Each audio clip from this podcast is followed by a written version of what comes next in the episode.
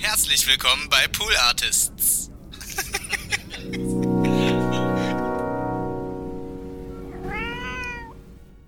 Crazy Five war halt, äh, ja, durch Grandmaster Flash Furious Five, Fantastic Five. Also es gab viele Five war halt ein cooles Hip-Hop-Wort. wir waren aber nur zu zweit. Ah, wirklich? Naja, also, also am Ende waren wir dann nur zu zweit und äh, da, dadurch haben wir uns dann auch F-E-I-F sozusagen genannt. Die das Crazy hieß, Five stand da nicht für Fight, äh, Five stand weder für Pfeifen, noch stand es für fünf. Das war einfach ein Five. Ah, ja. das, äh, F-E-I-F. das ist ja genial. Aber crazy halt. Aber crazy, natürlich. Crazy das war sehr Das klang halt, Äh, ja. Unberechenbar sozusagen. Klang halt Hip-Hop.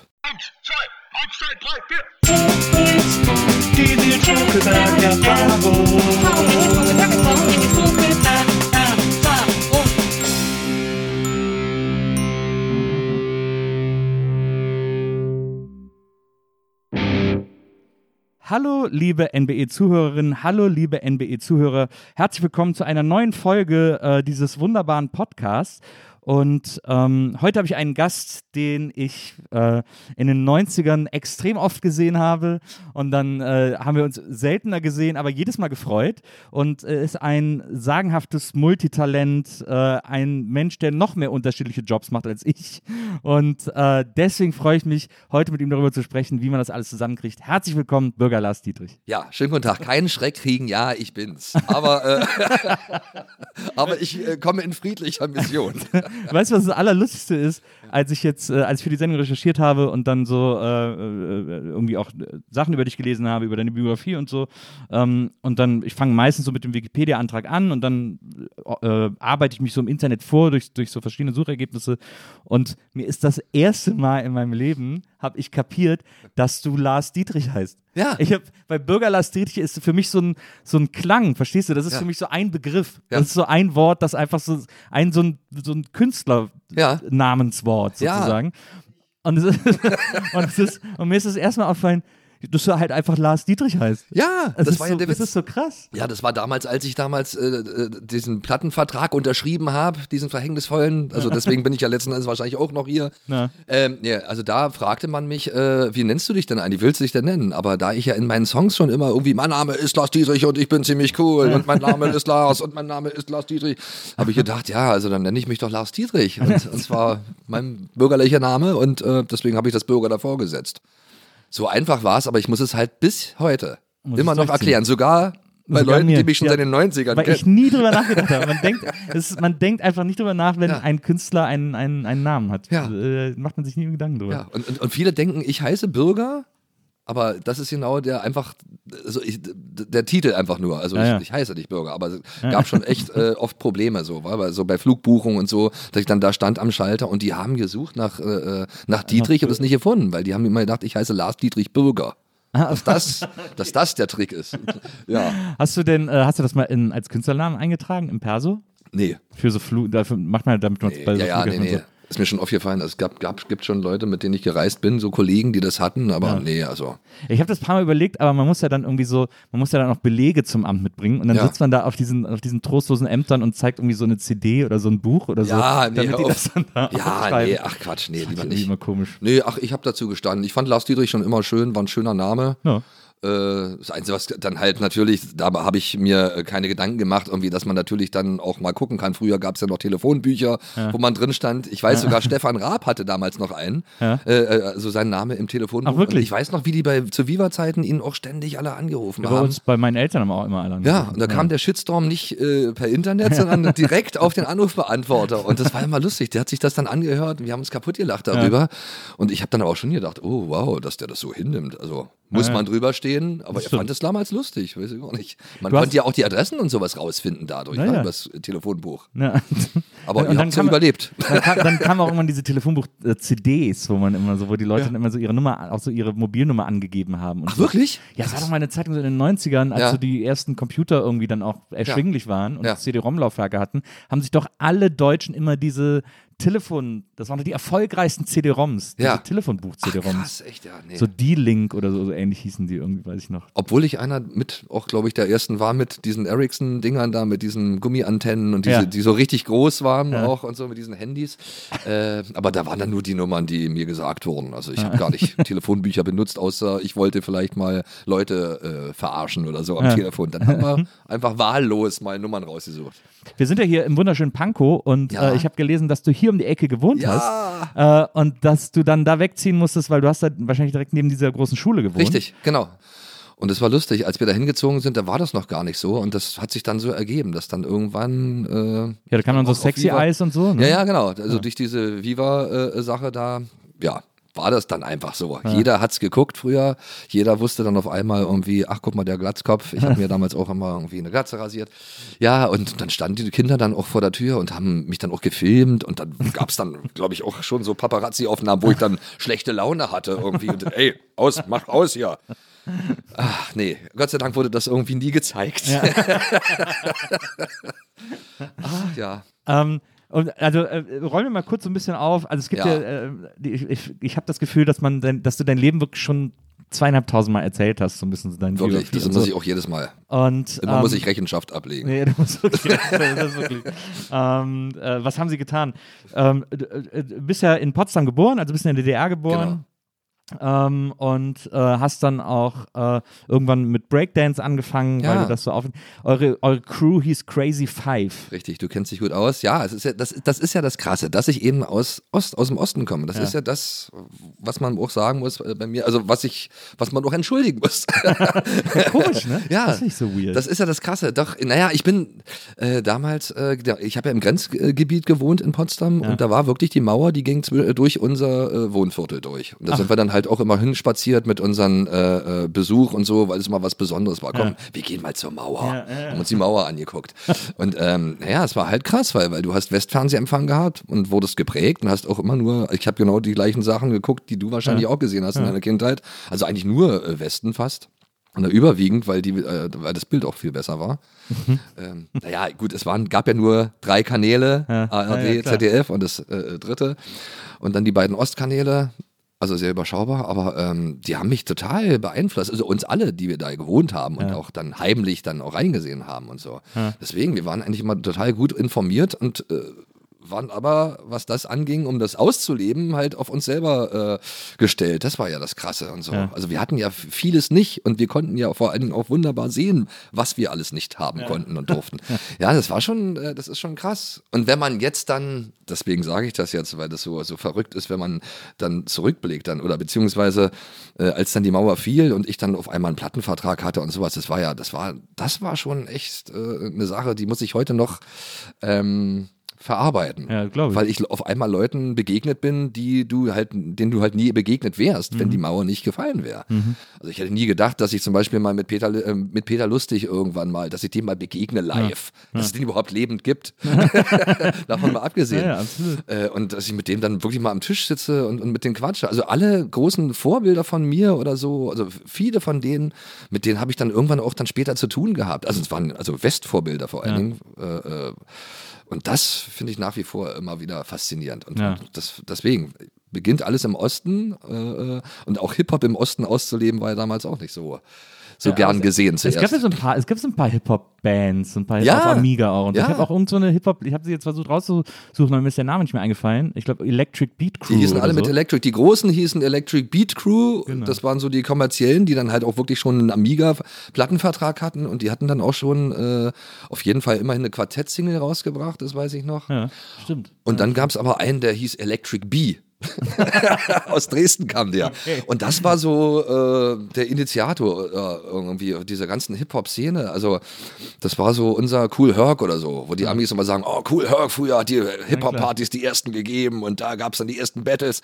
So war das äh, bei uns dann in Dresden Electric B. Ah ja, Der irgendwie nicht mehr aufzufinden ist. Keine Ahnung, was der macht. Der, Der hat, der hat das komplett nach der Wende dann irgendwie scheinbar an den Nagel gehängt, Ja. das ganze Thema.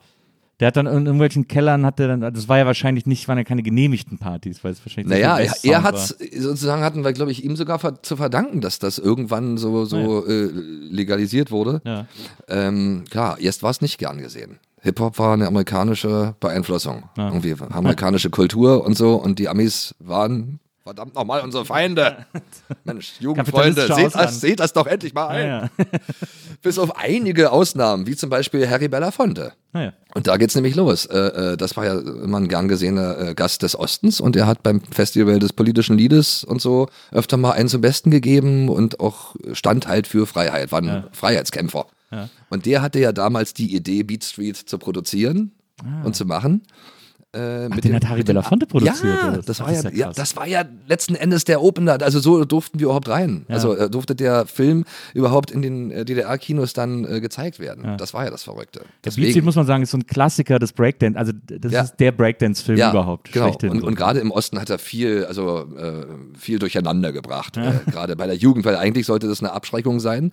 Die Jugendlichen in der DDR sollte ein, die, sollten eigentlich sehen anhand des Films, wie gut es, äh, ja, dass er alles so ghetto-mäßig wie und gut so. wir es doch alle haben und wie, wie arm die Kinder in der Bronx dann dran sind da mit ihren schicken, bunten Trainingsanzügen und ihren fetten Ghetto-Blastern und so. Also, ne, das haben wir nicht. Also, das, das war auf, auf, einmal für uns das Vorbild überhaupt, dieser Film. Ja.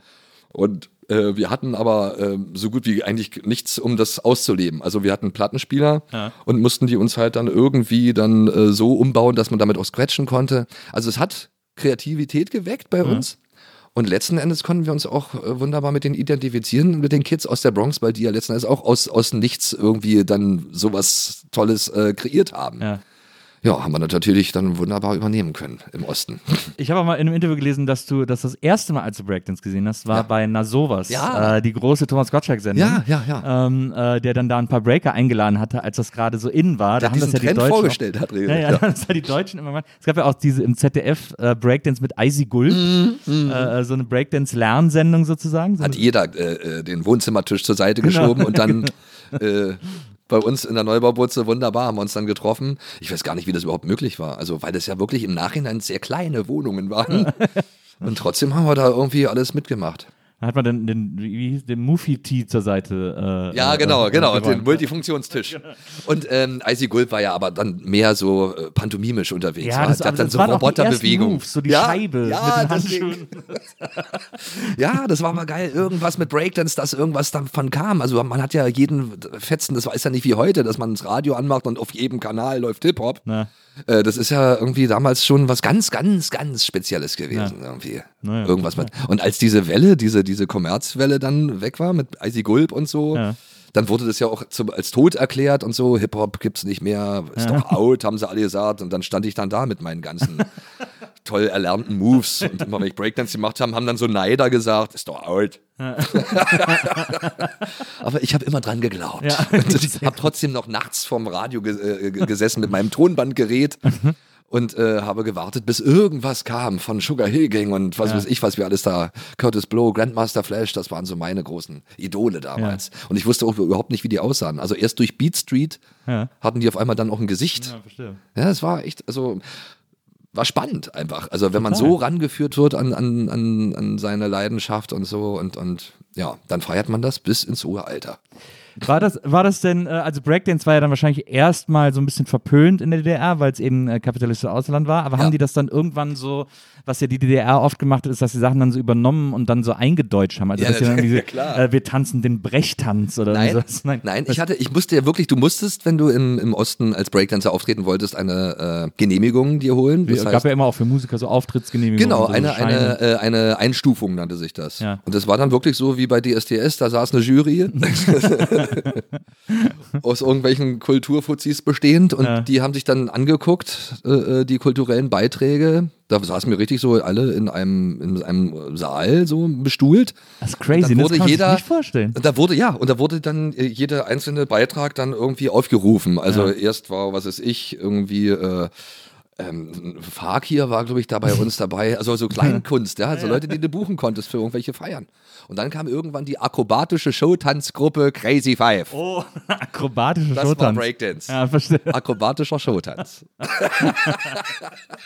ja, das war echt verschärft, ja. Aber wir haben uns immer wacker geschlagen und auch kleine Tricks schon benutzt, um weiterzukommen. Zum Beispiel äh, im Osten äh, konntest du es denen eigentlich nur besonders, also konntest du sowas erreichen, wenn du Friedenstexte zum Beispiel gemacht Ja. hast. Wir haben halt wir, durch Beat Street beeinflusst, da stand ja am, unten so eingeblendet äh, per Untertitel dann, der letzte Song war so ein Weltfriedens-Rap von Grandmaster Melly Mel, Ja. Beat Street Breakdown. Und ähm, da haben wir uns ein bisschen orientiert dran und haben dann auch so gegen, also gegen den Präsidenten, der Präsident verschwendet Millionen, Billionen, Trillionen. Ich möchte einmal wissen, was er damit bezweckt, wenn er so viel Geld in eine Rüstung steckt.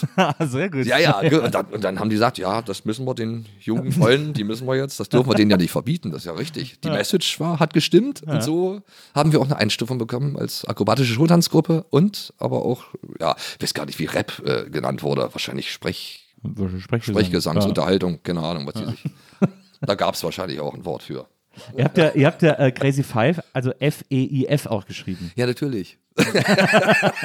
Aber weil ihr es nicht besser wusstet oder weil das da erst dann auch mal- besser waren- ankam? Ja, ja, irgendwie, also das klang einfach cool. Also viele haben sich Grandmaster und so genannt. Also es gab so ein paar Sachen, die mussten, die, die klangen halt nach Hip-Hop. Die musste, die waren, manchmal war, die Sachen waren Hip-Hop, wenn sie, was weiß ich, entweder mit Grandmaster bestückt waren, Ja.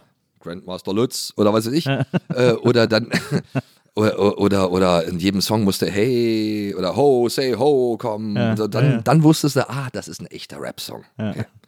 Ja, und ähm, Crazy Five war halt, äh, ja, durch Grandmaster Flash Furious Five, Fantastic Five. Also es gab viele Five war halt ein cooles Hip-Hop-Wort. wir waren aber nur zu zweit. Ah, wirklich? Naja, also, also am Ende waren wir dann nur zu zweit und äh, da, dadurch haben wir uns dann auch F-E-I-F sozusagen genannt. Die das Crazy hieß, Five Five stand da nicht für Fight, äh, Five stand weder für Pfeifen, noch stand es für fünf. Es war einfach ein Five.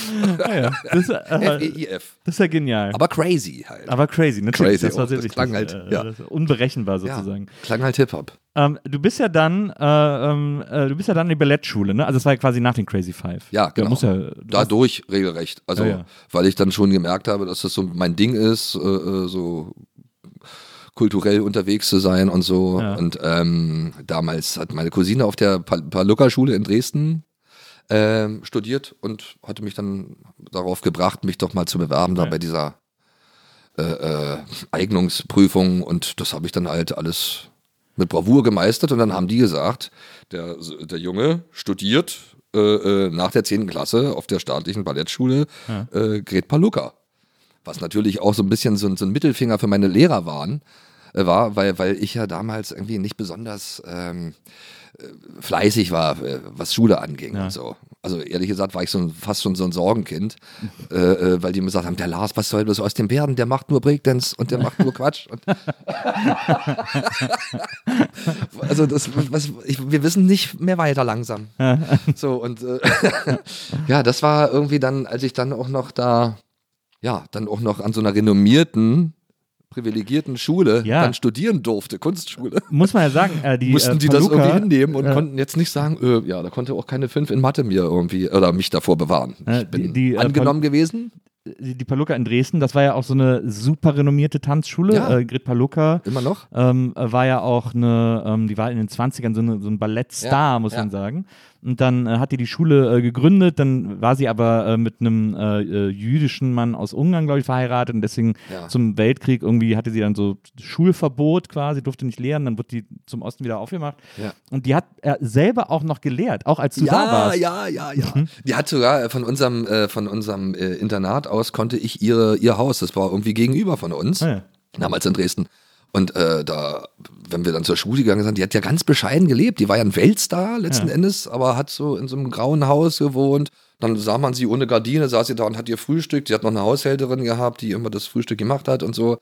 Die war auch schon sehr alt, äh, äh, die Palucca, also schon. Hast du jemals Unterricht bei der gehabt? ja, das musste, das durfte man zu unserer Zeit beantragen. Ah, ja. Weil sie war dann schon natürlich in Rente irgendwie, Ja. aber äh, äh, sie hat dann immer so, so ein, zwei Stunden für Ja. Interessenten, für, für die Studenten dann irgendwie ähm, auch gegeben. Und das war schon was Besonderes. Also weiß ich immer noch, wie das, wie das war. Und das war ja auch die Zeit, da habe ich ja noch nicht so viele Stars erlebt und so, aber das Ja. war wirklich auch so ein besondere, so ein besonderer Mensch halt. So eine alte Frau, so wie man sie halt auch irgendwie im Supermarkt manchmal sieht und denkt, oh Mensch, geh nochmal schneller. Ja. So wie die ihre Ballettschläppchen anhatte irgendwie äh, im Saal, war die wie ein Floh. Ach, sehr krass. Und das war irgendwie krass, ja, zu beobachten. Also Toll. toll, ja. Ja. Wirklich. Und war, war wirklich auch ein, eine schöne Zeit da auf der Schule. Und ich habe auch viel gelernt. Also kann ich äh, nur allen Jungs auch ans Herz legen. Äh, es muss nicht, also ist nicht uncool, Ja. Ballett zu machen. Ja, ich hatte zu als, können. Ich war als äh, Kind, ich wollte als Kind unbedingt Steppen lernen, so mit sechs, ja. mit fünf, sechs. Steppen war mein großer Traum, weil ich mir dachte, wie genial ein Tanz, der gleichzeitig ein Rhythmus ist, so. Und ich und auch so durch die Filme und so hat mich Steppen immer total fasziniert. Und dann äh, sind wir an eine Tanzschule. Äh, ich bin zwischen Köln und Bonn groß geworden, in Wesseling. Dann sind wir nach Brühl in so eine Tanzschule und äh, haben die da gefragt. Meine Mutter hat die Frau da gefragt, mein Sohn möchte gerne Steppen lernen. Und hat die gesagt, ja, soll er erstmal Ballett machen. Also auch so sehr unfreundlich. Ja. Dann habe ich da eine Probestunde Ballett gemacht. Ich war der einzige Junge. Ja. Und deswegen ist dann da meine Ballettleidenschaft äh, äh, erloschen. Also erloschen, ich ja, wollte gerade sagen, Ja, das hat leider- Es hat leider keinen Spaß gemacht mit diesen ganzen fiesen Ballettmädels da. Ja. Ähm, aber äh, ich, das Lustige ist, und das habe ich auch mal in einem Interview von dir gelesen, ähm, normalerweise würde man sagen, irgendwie, okay, er macht äh, Breakdance, er ist voll im Hip-Hop und geht dann an eine Ballettschule, da würden eigentlich alle anderen sagen, wow, Digga, das ist aber hammer uncool. Ja. Bei dir war das aber genau das Gegenteil. Das fanden eigentlich alle cool, weil du was draus gemacht hast, sozusagen. Und ähm, mit einer Perspektive auch so ein bisschen aus diesem DDR-Gedöns rauszukommen.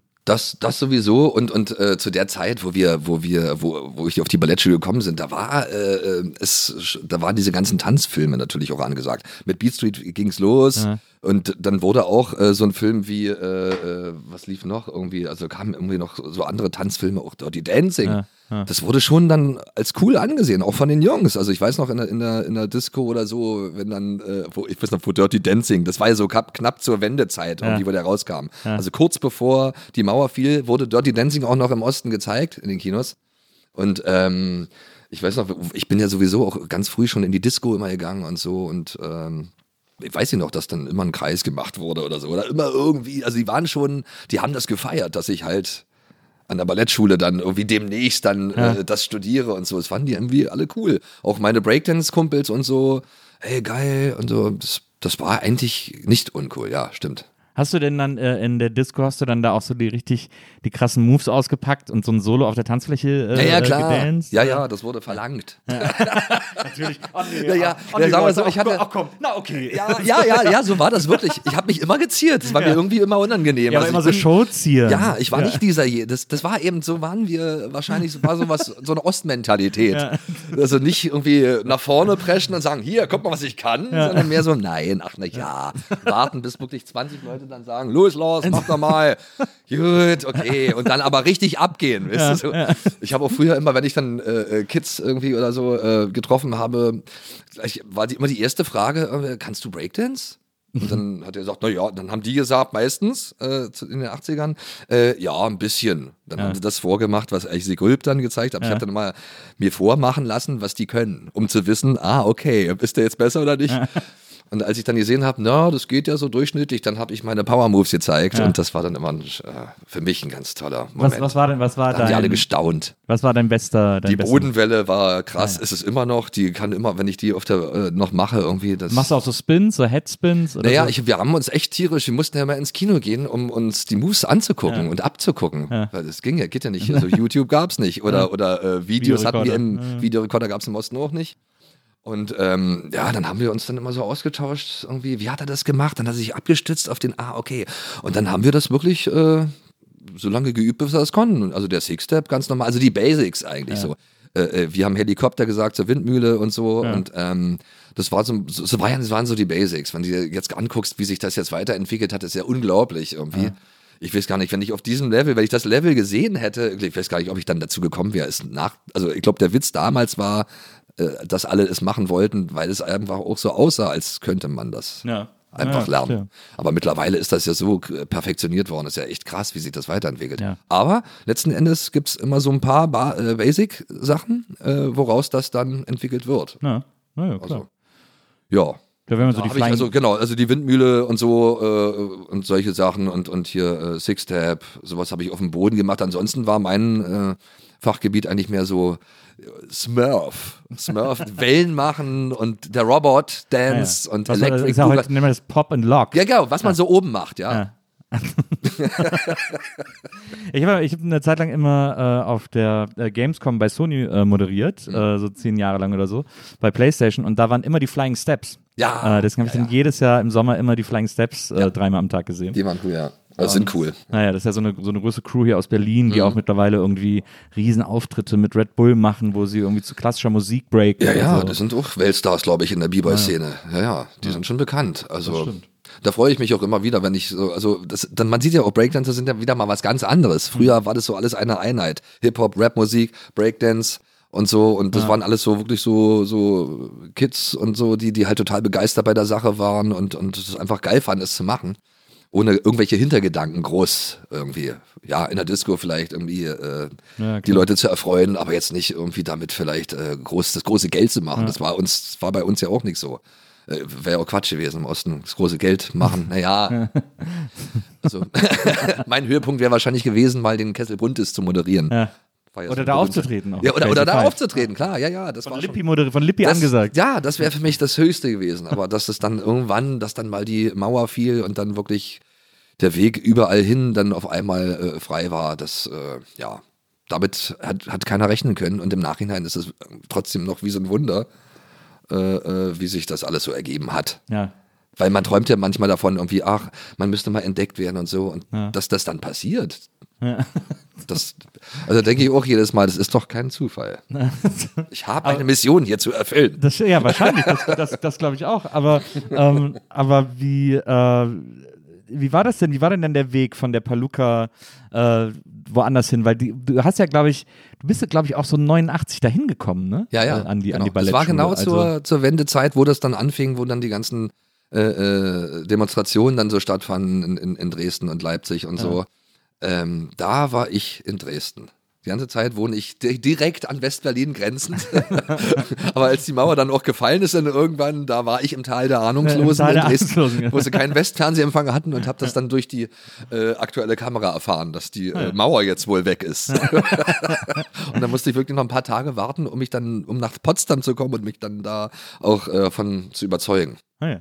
Das, Ja, also da kam man nicht so gut weg, weil so viel los war, oder? oder? Ja, da, nee, wir sollten hier, der Plan, der Schulplan, der musste trotzdem irgendwie erfüllt werden. Also nicht mal kurz jetzt Ausnahmezustand, nicht. Ja, ja. Nein, beim Ballett, da galten strenge Regeln. Das war eigentlich fast schon so wie meine Armeezeit sozusagen. Das war doch auch, diese Ballettschule war ja quasi auch mit Schulbetrieb. Also hattest du da ja auch so Schulfächer, so Staatsbürgerkunde Ja, ja, und sowas. genau. Ne? Ja. Da hattest du auch Theorie. Also Ja, das hat mich da auch irgendwie, also. Aber das war halt so Tanzgeschichte und Theatergeschichte, also wirklich interessante Sachen. Äh, Französisch hast du gelernt, also ich weiß Eigentlich nichts. voll cool. Ja, also eigentlich, eigentlich wäre es eine gute Chance gewesen für mich, auch mich theoretisch groß weiterzuentwickeln. Aber ich war dann doch mehr der Praktische. Ich wollte eigentlich, ich wollte im Saal stehen und, und Moves ausprobieren. Ja. Das fand ich einfach auch geil, irgendwie ständig. Ja, nee, das war eine schöne Zeit, kann ich nur immer wieder sagen. Und es war halt auch spannend, weil wir da in Dresden dann waren äh, und das Internat gegenüber von so einem kleinen Bahnhof äh, war. Und da sind wir dann alle, das weiß ich noch, nachts mal aufgewacht, äh, äh, weil auf einmal so, so äh, Chöre, so, Ja. so Chö- Chöre gesungen haben. äh, Völker hört die Signale. Also die Internationale äh, haben die da gesungen und haben dann auf die Züge gewartet, die durch den Strehlener Bahnhof äh, fahren sollten, Richtung, glaube ich, Ungarn. Ja. Und äh, Prag, also die wollten halt drauf springen und zur Ja. Botschaft und ich glaube, da war es dann möglich, darüber zu kommen oder, Ja.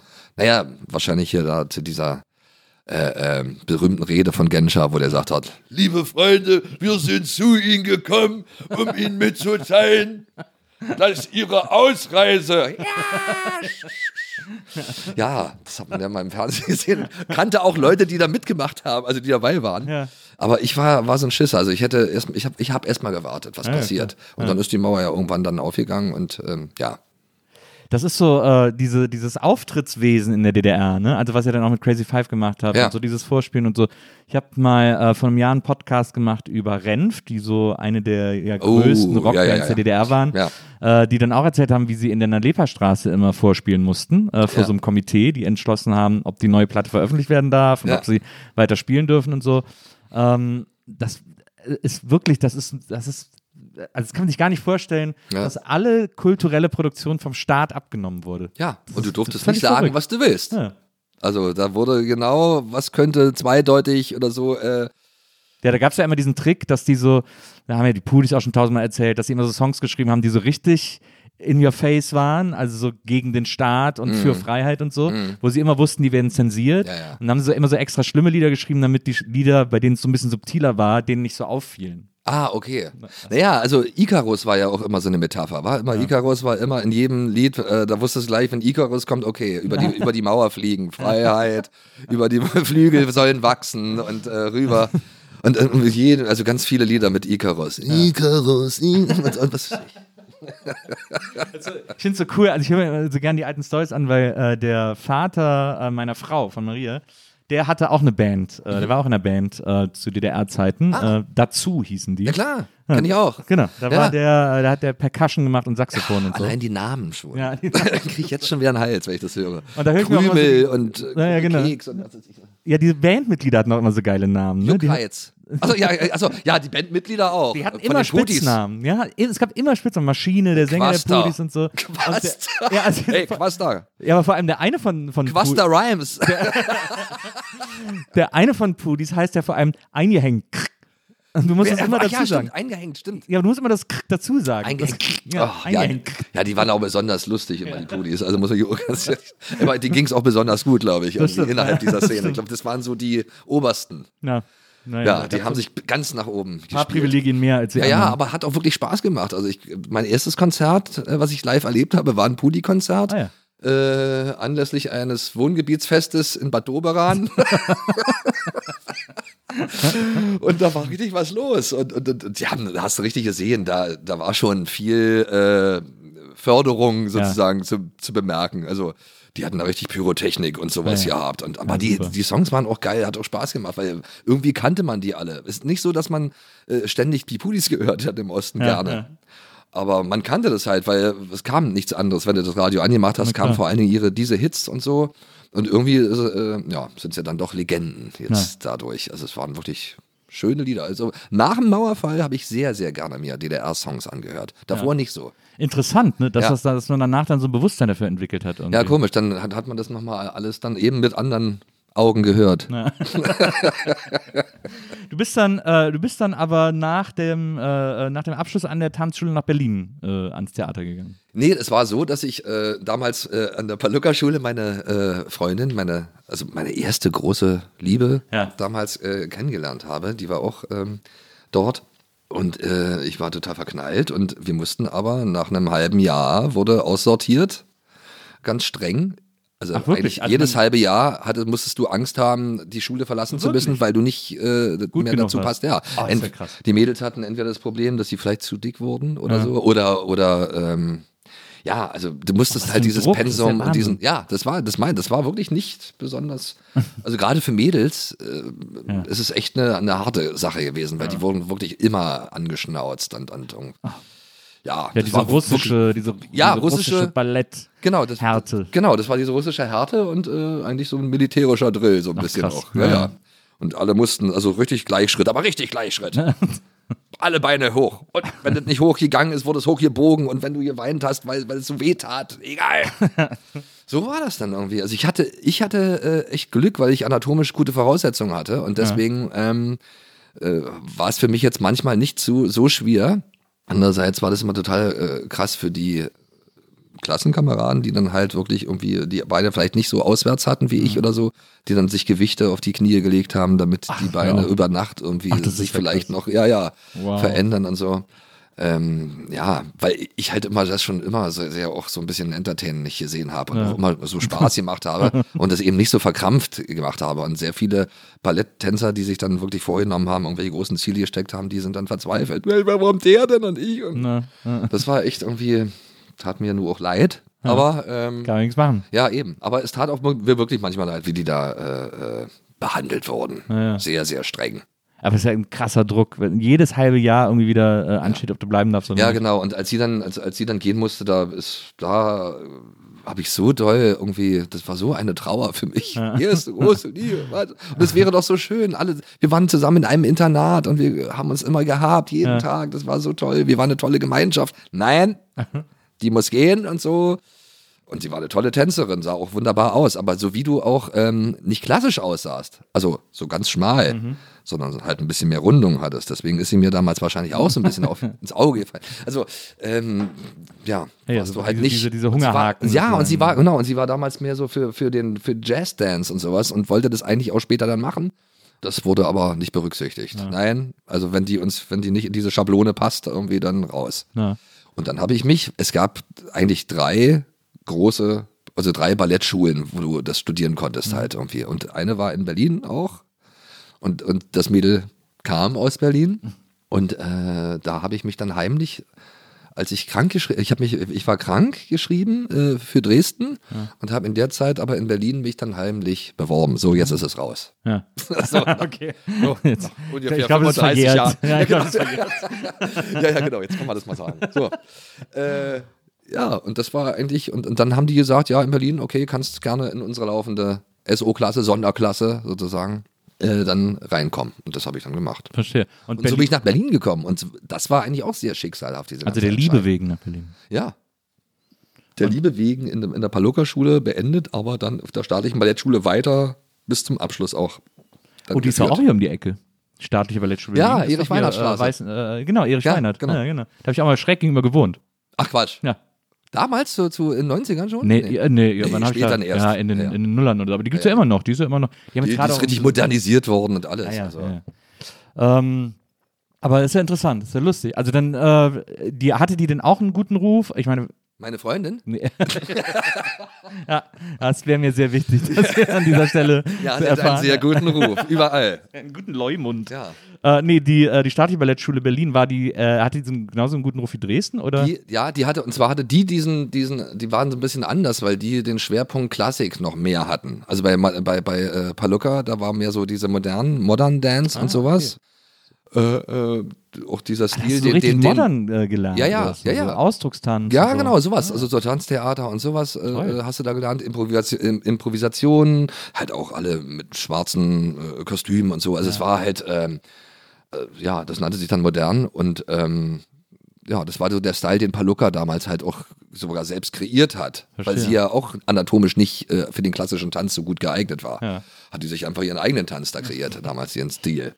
Und äh, die staatliche Ballettschule Berlin, das war schon eher Schwerpunkt Klassik. Die, die wollten dann klassischen Tanz, die wollten, da kamen dann auch meistens die großen äh, Solisten und so, Ballerinas und äh, äh, dann raus.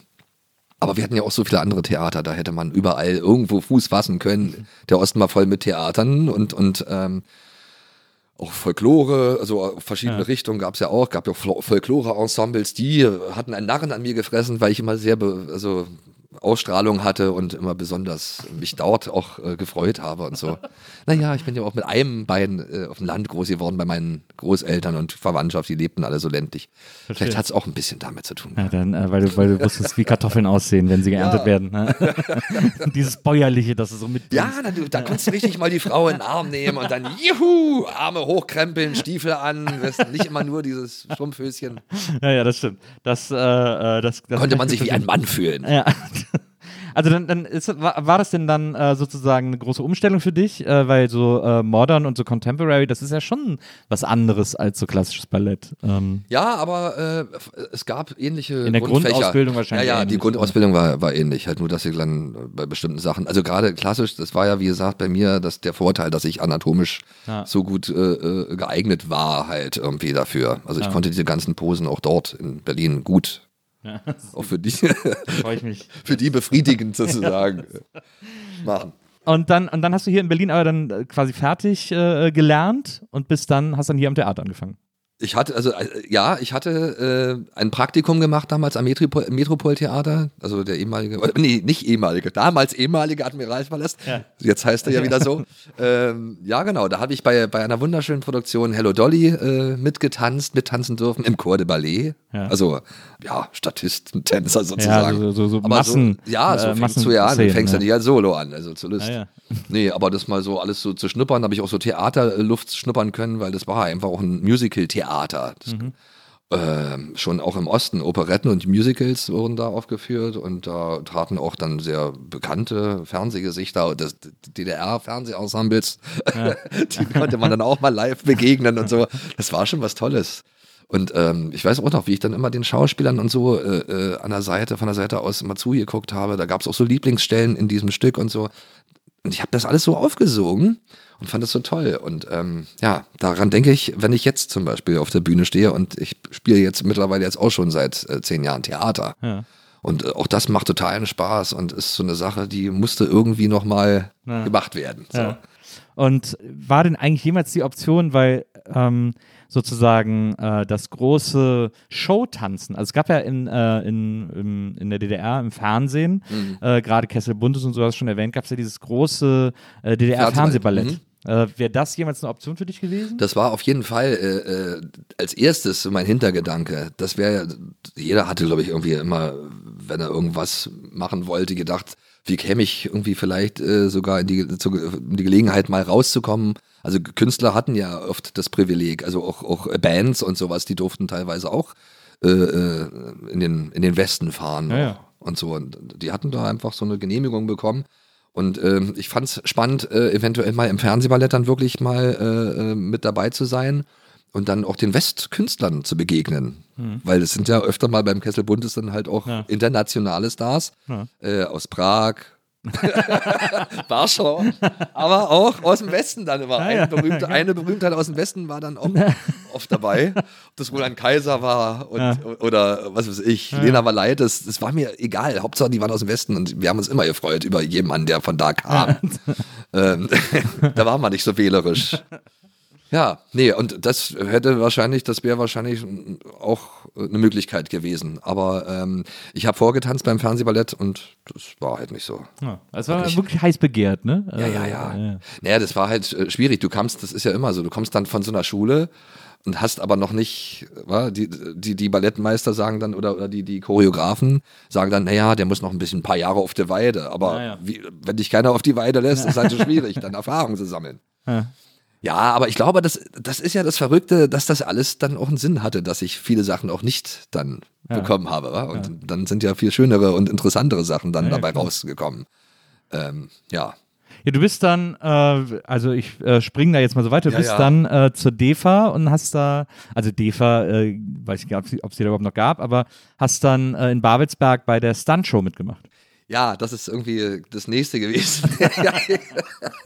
ja, ich hatte dann äh, durch Beziehungen auch so ein bisschen, also gehört, dass äh, ähm, in den DEFA-Studios, dass die da halt so eine, so eine Show äh, auf die Beine stellen, halt. Das ging so ganz, ganz klein los. Jetzt ist es ja ein richtiger großer Moviepark geworden. Ja. Äh, äh, mit fetter Stuntshow und allem drum und dran. Ja. Und wirklich sehr, sehr schön. Ähm, damals fing das gerade erst an, so nach der Wende. Da war die noch nicht mal privatisiert oder so, die DEFA. Und, und da gab es einen kleinen, äh, äh, ja, haben sie auch so einen kleinen Filmpark, so eine Studiotour nannte sich das. Und ja. da konnte man dann äh, als Tourist sich dann angucken, wie Film gemacht wird. Das Sandmännchen konnte man dann sehen und so. Das konnte man schon sehen, ja, ja das war schon da. äh, aber es war halt auch Live-Action äh, in so einer Piratenstadt-Szenerie. Äh, wo dann ein paar Stuntmans also die Stuntgruppe Babelsberg irgendwie, ja. äh, äh, dort angestellt war und dann halt gezeigt hat, wie man beim Film halt faked und was weiß ich, äh, äh, fechtet und sich schlägt und brennend auch vom Dach mal fällt oder Klar, so. Der Klassiker. Ja, ja, ja genau. Ja. Halt solche Sachen dann live zu sehen und so. Und ähm, da waren aber auch lauter Kleindarsteller und Komparsen und zwei Solo-Tänzer haben sie damals gesucht. Wirklich? Frau und Mann, ja, ein Solotanzpaar und ich hatte das damals irgendwie bekommen. ähm, Aber wieso haben die denn Tänzer gesucht? Ähm, weil, weil das halt so ein bisschen auch Showcharakter haben sollte. Es, fängt, es fängt an äh, in, so einer, in so einer Piratenstadt. Zwei tanzen da auf dem, Pira äh, Ah, ja, auf okay. dem Tisch. Ja. Ich als Pirat verkleidet und Ja. äh, meine Partnerin in einem Flamenco-Kleid. und drumrum die Komparserie. Und dann Ja, haben okay, sich die äh, Stuntmans geschlagen und was weiß ich. Also so, Ja. so war das angedacht. Und, Ja. und als die äh, DEFA dann aber privatisiert wurde, ähm, haben sie dann das äh, Ganze äh, reduziert auf äh, eine reine Stuntshow. Ja. Und da äh, hat mich dann der Chef der Stunt-Truppe dann mit reingeholt ins Stunt-Team Babelsberg. Ja. Und da konnte ich dann halt dann auch, äh, das war ja dann auch erstmal so historisch, historische Szenerie, äh, dann als Pirat rumfechten, auch auf dem Dach fechten, vom Pferd fallen, äh, Prügelszenen halt, weil ich auch akrobatisch äh, äh, durch das Breakdance und, und die Ballettschule halt vorbelastet war.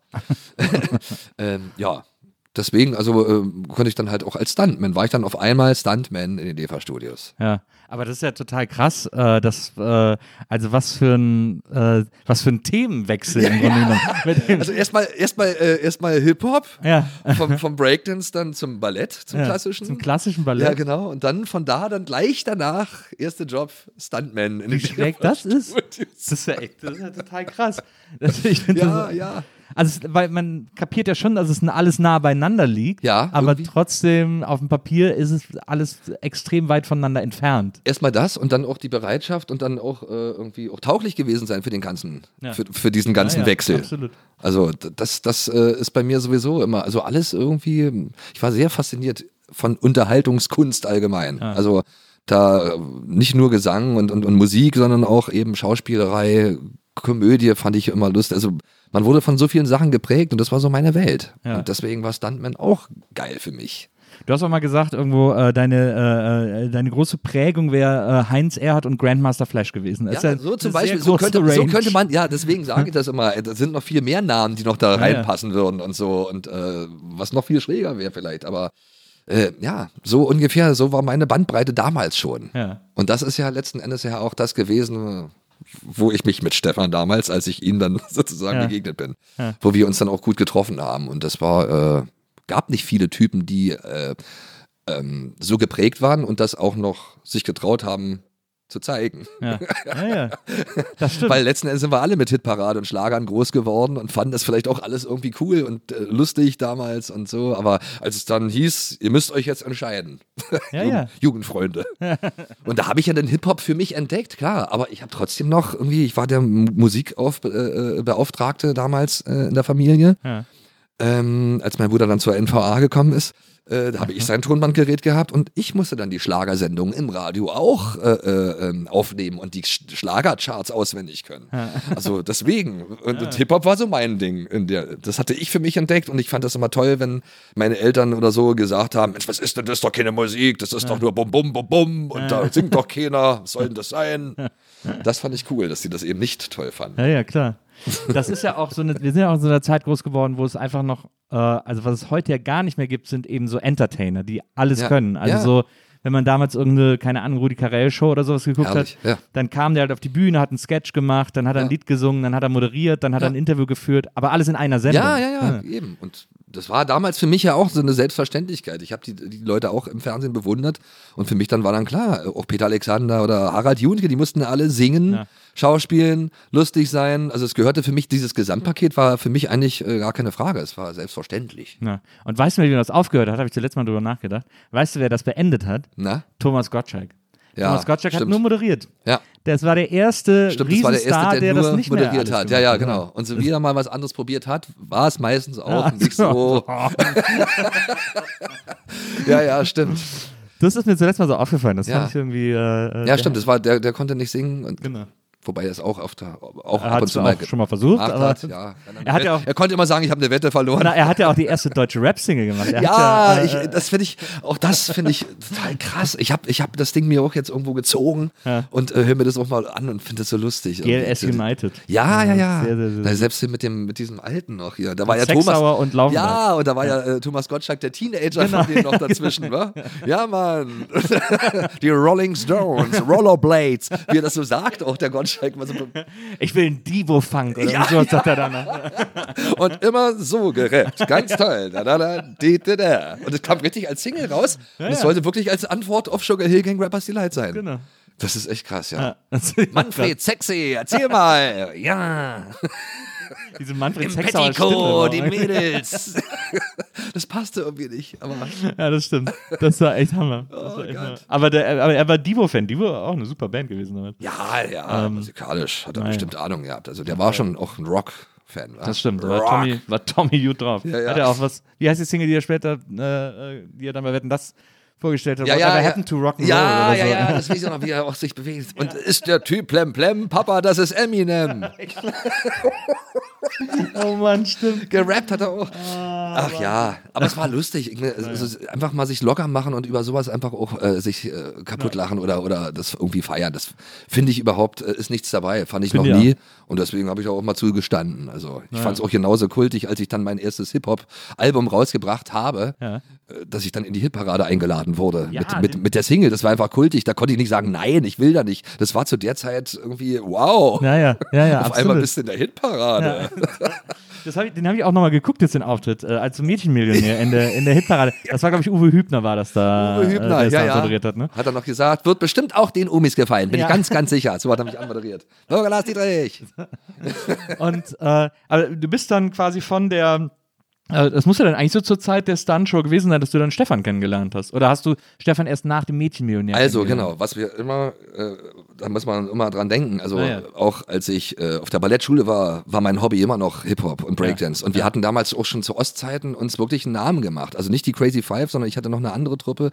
Wir hießen die PDM Teenie Rapper, weil wir einfach 15 Jahre alt waren, als wir damals bei diesen Rap-Contests äh, aufgetreten sind in, in Dresden, in Radebeul. Und das war wirklich was Besonderes. Das war so eine Art Woodstock für für die Hip-Hop, äh, Hip-Hopper oder Hip-Hop-Kultur. Ja, das Coachella. Ja, äh, des Ostens sozusagen. des Ostens. Ja, und das war, das war äh, echt was Besonderes und, und, und ähm, unser Auftritt wurde auch im Radio, also äh, wurde halt äh, auch im Radio übertragen und äh, gespielt und so. Da gab es eine Sendung, äh, äh, Vibration hieß die, und da haben die halt ähm, auch wirklich so Demos und so vorgespielt Ja. von, von DDR-Hip-Hop-Gruppen Ja, ja, cool. und sowas.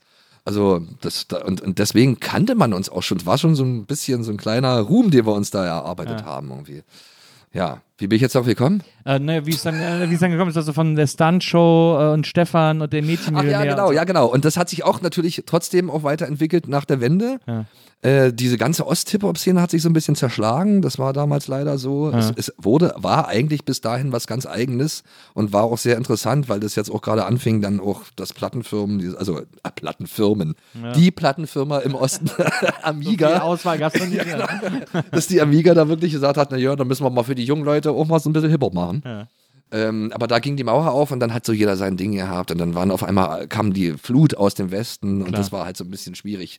Und da konnte man halt auch schwer reinkommen irgendwie Ja. in diese ganze dort laufende Szene. Ja. Weil die waren Ja, ja. natürlich schon sehr von, äh, geprägt auch von diesem ganzen amerikanischen auch Untergrundsachen. Ja, das war so. ja eh das Problem. Es gab ja wirklich eine total reiche Musikszene Ja. äh, in Ostdeutschland. Äh, auch an Rockbands vor allem natürlich, aber alles mögliche. Es gab auch wahnsinnig viele moderne Bands. auch gute, Äh, gute äh, äh, Bands, ja, ganz tolle Sachen. die auf einmal dann keiner mehr hören wollte. genau, die dann irgendwie keine plötzlich so niedergerannt wurden an Naja, Auftrittsmöglichkeiten. alles was, und so. genau, und alles, was aus dem Osten kam, war in dem Moment auf einmal dann komplett uncool dann. Genau. Na für ja. die, vor das allen war Dingen echt für die ein Problem. Ossis, Ne? ja. Das ist echt scheiße gemacht. Das ist schade. Ja. Ja, aber ich kann mich noch an den Rockpalast erinnern damals, irgendwie in der Waldbühne, wo alle möglichen Bands aufgetreten sind. Das war auch nochmal eine Riesenstimmung. auch die Pudis, ja.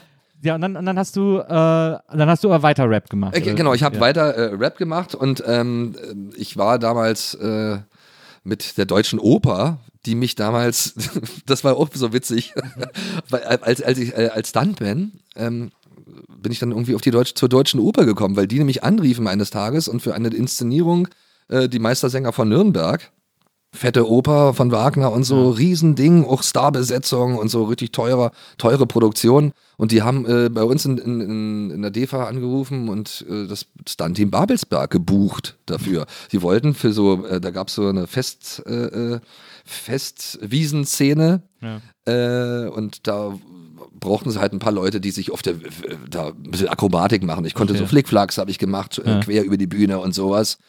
Und dann war ich da halt in, in den Teil dieser Inszenierung von Götz Friedrich, ganz berühmter äh, Opernregisseur auch und so. Ähm, da war ich dann auch da dabei. Und Oper, keine Angst, habe ich noch nicht gemacht, aber ich fand's, fand's immer geil, ganz oben zu stehen. Das war so diese Festwiesenszene und beziehungsweise diese, diese Schlussszene, das, das war immer gewaltig. Da war der ganze Chor der Deutschen Oper äh, drauf, äh, das ganze Orchester und alle mitwirkenden so Solisten auch und so. Das war schon echt, äh, und ich stand ganz oben auf so einem Gerüst und Ja. einen geilen Blick gehabt. Also das hat mich auch Ja, mal sehr, ja, ja, hat mich sehr beeindruckt. Und wir, damit durfte ich dann auch, sind wir dann auch nach Japan. Dann, dann hieß es irgendwann, es geht nach Tokio zur Japan-Tournee irgendwie für zwei, drei Wochen. Und das war, das war auch geil. Ja. Als ich dann wieder zurückkam, äh, sagte mir dann mein Bassist, der, ach Mensch, wir haben ja das alles noch gar nicht erzählt, wie ich überhaupt, zu, wie ich zu der Band gekommen bin. Ach, das ist alles so schwierig, ey. Okay. und, und sagte mir, du hast einen Plattenvertrag Ja. irgendwie. Und dann, das fand ich irgendwie komisch, ja, weil, weil aber äh, die, äh, die äh, Freundin, die damalige von meinem damaligen Produzent, also vor Stefan gab es noch den Ferry Grott, der Ja. hat damals irgendwie, äh, äh, war auch Trompeter bei den Zöllnern. Die Zöllner, Ah ja, mhm. kennst du ja Ja, sicherlich. na klar. Genau, und auch äh, mit denen, ach Mensch, ich will ihn nicht ausschweifen. Auf jeden Fall, der hatte irgendwie äh, ein Demoband mit mir aufgenommen damals Ja. und hat das irgendwie einer Plattenfirma gegeben und die haben gleich gesagt, wow, cool, das machen wir, unbedingt. Ja. Geile Idee. Weil klar, es gab ja noch, äh, deutschsprachigen Hip-Hop gab es eigentlich Naja. noch nicht. Damals so äh, kommerziell, so, Ja, also so der. so der, poppig. Also es gab genau. schon natürlich deutsche Hip-Hopper. Also so Naja. nicht. Ähm, aber so Fanta 4 gab es ja dann erstmal. Ja. Und dann waren sie natürlich offen für irgendwas ähnliches in der Richtung so. Und ähm, ja, das, so kam das halt dazu. wa? Also quasi, du hast einen Plattenvertrag in deiner Abwesenheit bekommen. Ja, sozusagen, genau. War eine Überraschung. So, und dann hieß es aber, ich hatte nur vier Songs, so, du musst jetzt ein Album fertig machen, so, Ja. dann halt. Und ähm, ja. Dann ging es halt los. Dann musste sie sich wirklich dann hinsetzen und dann anfangen, dann irgendwie, okay, was mache ich denn jetzt? Quälen. Man- man war, also, früher ist es ja alles dann so geflutscht, und diesmal Ja, ja. hast du dich dann hingesetzt, okay, dann mache ich jetzt mal ganz bra- brav dann meine Texte und so. Hab dann, ja, und das war dann äh, damals irgendwie alles sehr motivierend und sehr schön. Auch die Plattenfirma war, die, damals war das so, die standen dann da und haben Konzepte entwickelt und wie machen wir das am besten und wie bringen wir dann den jetzt raus und erstmal Vinylscheiben und dann die unter das Volk mischen in die, zu den DJs und so. Keine Ahnung, also so richtig so, da wurde richtig noch sich hingesetzt und überlegt, wie machen wir den jetzt irgendwie Ja. groß, den Jungen. Ja. Das weiß ich noch irgendwie. Das war natürlich auch krass. Ich meine, ich, wie oft musste ich irgendwie Rentnerinnen äh, in den Westen äh, fahren lassen, weil es waren ja die Einzigen, die das Land verlassen durften. Ja. Äh, äh, den, den, mit Westgeld irgendwie und mit einem äh, Wunschzettel, was sie alles mitbringen sollen. Schallplatten aus dem Westen war was ganz, ganz, ganz, ganz Wertvolles. Ja, ja. Äh, Da war ich auch stolzer Besitzer einer Plattensammlung mit Westschallplatten. gewesen. Es waren so drei, vier Stück. Fat Boys, Run DMC, äh, äh, dann die Breakdance Sensation 84. Irgendwie. Oh, Breakdance Sensation 84, diese brave Ja, äh, ganz, also richtig geil aufgezogen, auch die Promo und aber als man die Platte dann gehört hat, das war eigentlich reiner Pop, Europop fast schon. Naja, egal, sah gut aus auf jeden Fall. Ja, das stimmt. Das Cover, die, die stimmt. Covers sahen halt immer geil aus. Ja, das stimmt, das ist echt geil. Ähm, ja. Und, dann, und, das war dann Mäd und das war Mädchenmillionär. Das war das Album mit Mädchenmillionär. Genau, das war das, Al- äh, genau, das war das Album mit Mädchen, ja. Ja. Klar. Genau. Und da bist du dann, wie gesagt, man kann auf YouTube auch noch diesen, diesen Hitparade-Auftritt sehen, wo du auch so einen schönen Anzug äh, Ja, äh, die wollten anhast. halt speziell sein, natürlich. Und, wir- und, und wir standen damals auch, das war ja gerade die Zeit, wo auch dieses New Jack Ja, ja, war genau. und wo die Ja, ja, Jazz, genau. Weil meine Band war ja die Rhythmusfraktion von den Zöllnern letzten Endes und Ja, das mein, war super Jazz. ja, ja, wir ja, haben ja. es halt jazzig gemacht. Also wir, wir mussten ja irgendwie gucken, dass wir irgendwie unterschieden werden konnten irgendwie damals. Ja, und dann das Besondere bei uns war halt, es waren halt richtig ausgebildete Jazzmusiker irgendwie, die halt auch echt gut Mucke machen konnten. Ja. Und, ähm, und ich dann dazu. Als Und da, mit ja, meiner du da- Kinderstimme im Nachhinein. ey, Dann hast du da auf dieser, auf dieser kleinen äh, Hitparadenbühne äh, beim äh, Saxophon-Solo auch noch so ein, so ein, so ein Flickflack gemacht. Ja, naja, ich Äh, musste halt beisteuern, was ich in konnte. den Hürdensitz gelandet. Ja, genau. Immer schön äh, Spagatsprung und dann wieder hoch. Und ja, ja, naja, das äh, mit einfließen lassen. Ja, aber äh, ja, das hat mir das war letzten Endes dann ähm, äh, der Türöffner Ja. für die große, fürs Showbusiness. Na klar. Auf einmal standst du dann da neben. Also Hitparade war schon echt auch ein Flash, weil ich saß ja da mit meinem- mit meinem Tonbandgerät illegalerweise und habe dann irgendwie zu DDR-Zeiten noch äh, mit dem Tonbandgerät dann Leute wie Jürgen Drews dann äh, äh, aufgenommen Ja, ja. Mit Mikrofon, alle mussten leise sein. Schlechte Qualität, aber es lief halt den ganzen Tag dann halt Westmusik. Dich zu lieben. ja, ja, oder so. Oder im Kornfeld. Und umso schräger, dann den Leuten dann auf einmal gegenüber zu stehen und die reden dann mit dir. Und, und Ja. das war damals für mich, ich war ja gerade mal 20 oder so. Äh, was, was krass ist auf jeden Fall. Ja. Und da hast du dann, glaube ich, äh, du bist dann quasi mit Mädchenmillionär bei Vivasion aufgetreten Richtig, oder so. richtig, ne? genau. ja, genau, da. stimmt. Und so der Witz ist ja, dass das äh, in Berlin äh, Viva noch gar nicht empfangen wurde. Kannst, weißt du noch, das gab ja eine Zeit, ah, echt? die erste Zeit, da gab es in Brandenburg, in Potsdam, Ja. Da gab's Viva, aber in Berlin nicht. Und ähm, das war dann so verrückt, dass ich dann, wenn ich dann, als das Video dann auch lief, dann äh, äh, auf Heavy Rotation oder so, ähm, Ja. dann in, in, in äh, auf Viva, die haben natürlich sich auch gefreut. Der Viva ging ja gerade auf Sendung Ja, zu ja. der Zeit und so. Ja, ja. Und die haben ja auch äh, gesucht nach, nach deutschen Acts halt, Ja. wa? Das war natürlich Bums. Ich hatte ein Video und dann haben sie das Ding auch mehrmals am Tag dann auch gespielt. Und ich habe das auch mehrmals angesagt. ja, ja, Äh, ja, genau, eben, eben. Und dann bin ich, äh, dann bin ich immer nach Potsdam gefahren zu meinen Eltern. Das war einfach nur ein paar Kilometer weiter irgendwie. Und dann war da auf einmal die Hölle los. Dann kannten mich auf einmal. Das war total komisch. Auf einmal tuschelten da Kinder, also. Mädchen oder so, Kids, also Teenies. Ja, Also, und dann, ey, guck mal, da, da, da. Und dann, dann ging es schon los. Das habe ich nicht, das hatte ich erst nicht mit gerechnet, also dass das sich so anfühlt. Aber ja, witzig. Ja. Kennst du ja auch, war? Auf einmal Ja, ja, war man dann über absolut. Nacht ein bekanntes Gesicht. Naja. Ja, das war super schräg. Ich habe aber dann ganz schnell mehr sozusagen automatisch, also nicht bewusst, aber so abgewöhnt, darauf zu reagieren, wenn mir Leute hinterhergerufen haben. Ja, oder, ja, das war für mich auch mal ganz komisch. Oder man sieht das dann auch nicht mehr, wenn die einen so, oh, wenn die so stehen bleiben. Ja. Aber immer wenn ich mit, mit Freunden, die das nicht kannten, durch die Stadt gelaufen bin, die waren immer so, hier dreht sich jeder nach dir um und so. Ich so, echt? Keine Ahnung. Ja, kann sein. und ich habe das auch erst so mal so Stück für Stück dann irgendwie gemerkt. Ah, ja. irgendwie. Also erst habe ich das gar nicht mit, mit gerechnet und dann war das wirklich so. Genau. Ich war im Plattenladen, habe geguckt, ob meine CD da schon steht, so. Ja. Und dann hat der, äh, der, der Verkäufer gesagt, ey Mädels, guck mal hier, das ist der. Kennt ihr nicht? Bürger Lars Dietrich, Mädchenmillionär. Und ich, ah, was? Kann die halt schon von Viva, weil, weil es war halt cool, Viva zu gucken. Ja. Und das hat ja letzten Endes ja auch äh, alle Altersgruppen erreicht, war. Also Viva hat ja dann erstmal alle, jeder Ja. geguckt. Das Ja. war das, das Gesprächsthema auch in, auf der Arbeitsstelle wahrscheinlich und Na ja. äh, auf Schulhöfen. Das war Na ja. schon. Deswegen waren wir ja auch alle auf dem gleichen Stand.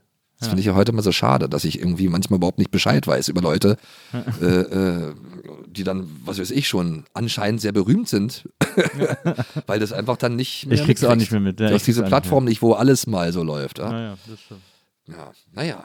Und da hast du dann Stefan Und kennengelernt. da habe ich Und dann, das war ja dann natürlich, hieß es, genau, da hieß es dann, äh, die Sendung Vivasion, da gibt es eine Sendung, die heißt Vivasion, ist ein schräger Moderator irgendwie. Ja. Guck dir mal an, das Video, haben sie mir eine Videokassette irgendwie gegeben damals, äh, wo, wo Stefan äh, hier den großen Klaus von Klaus und Klaus im Studio hatte.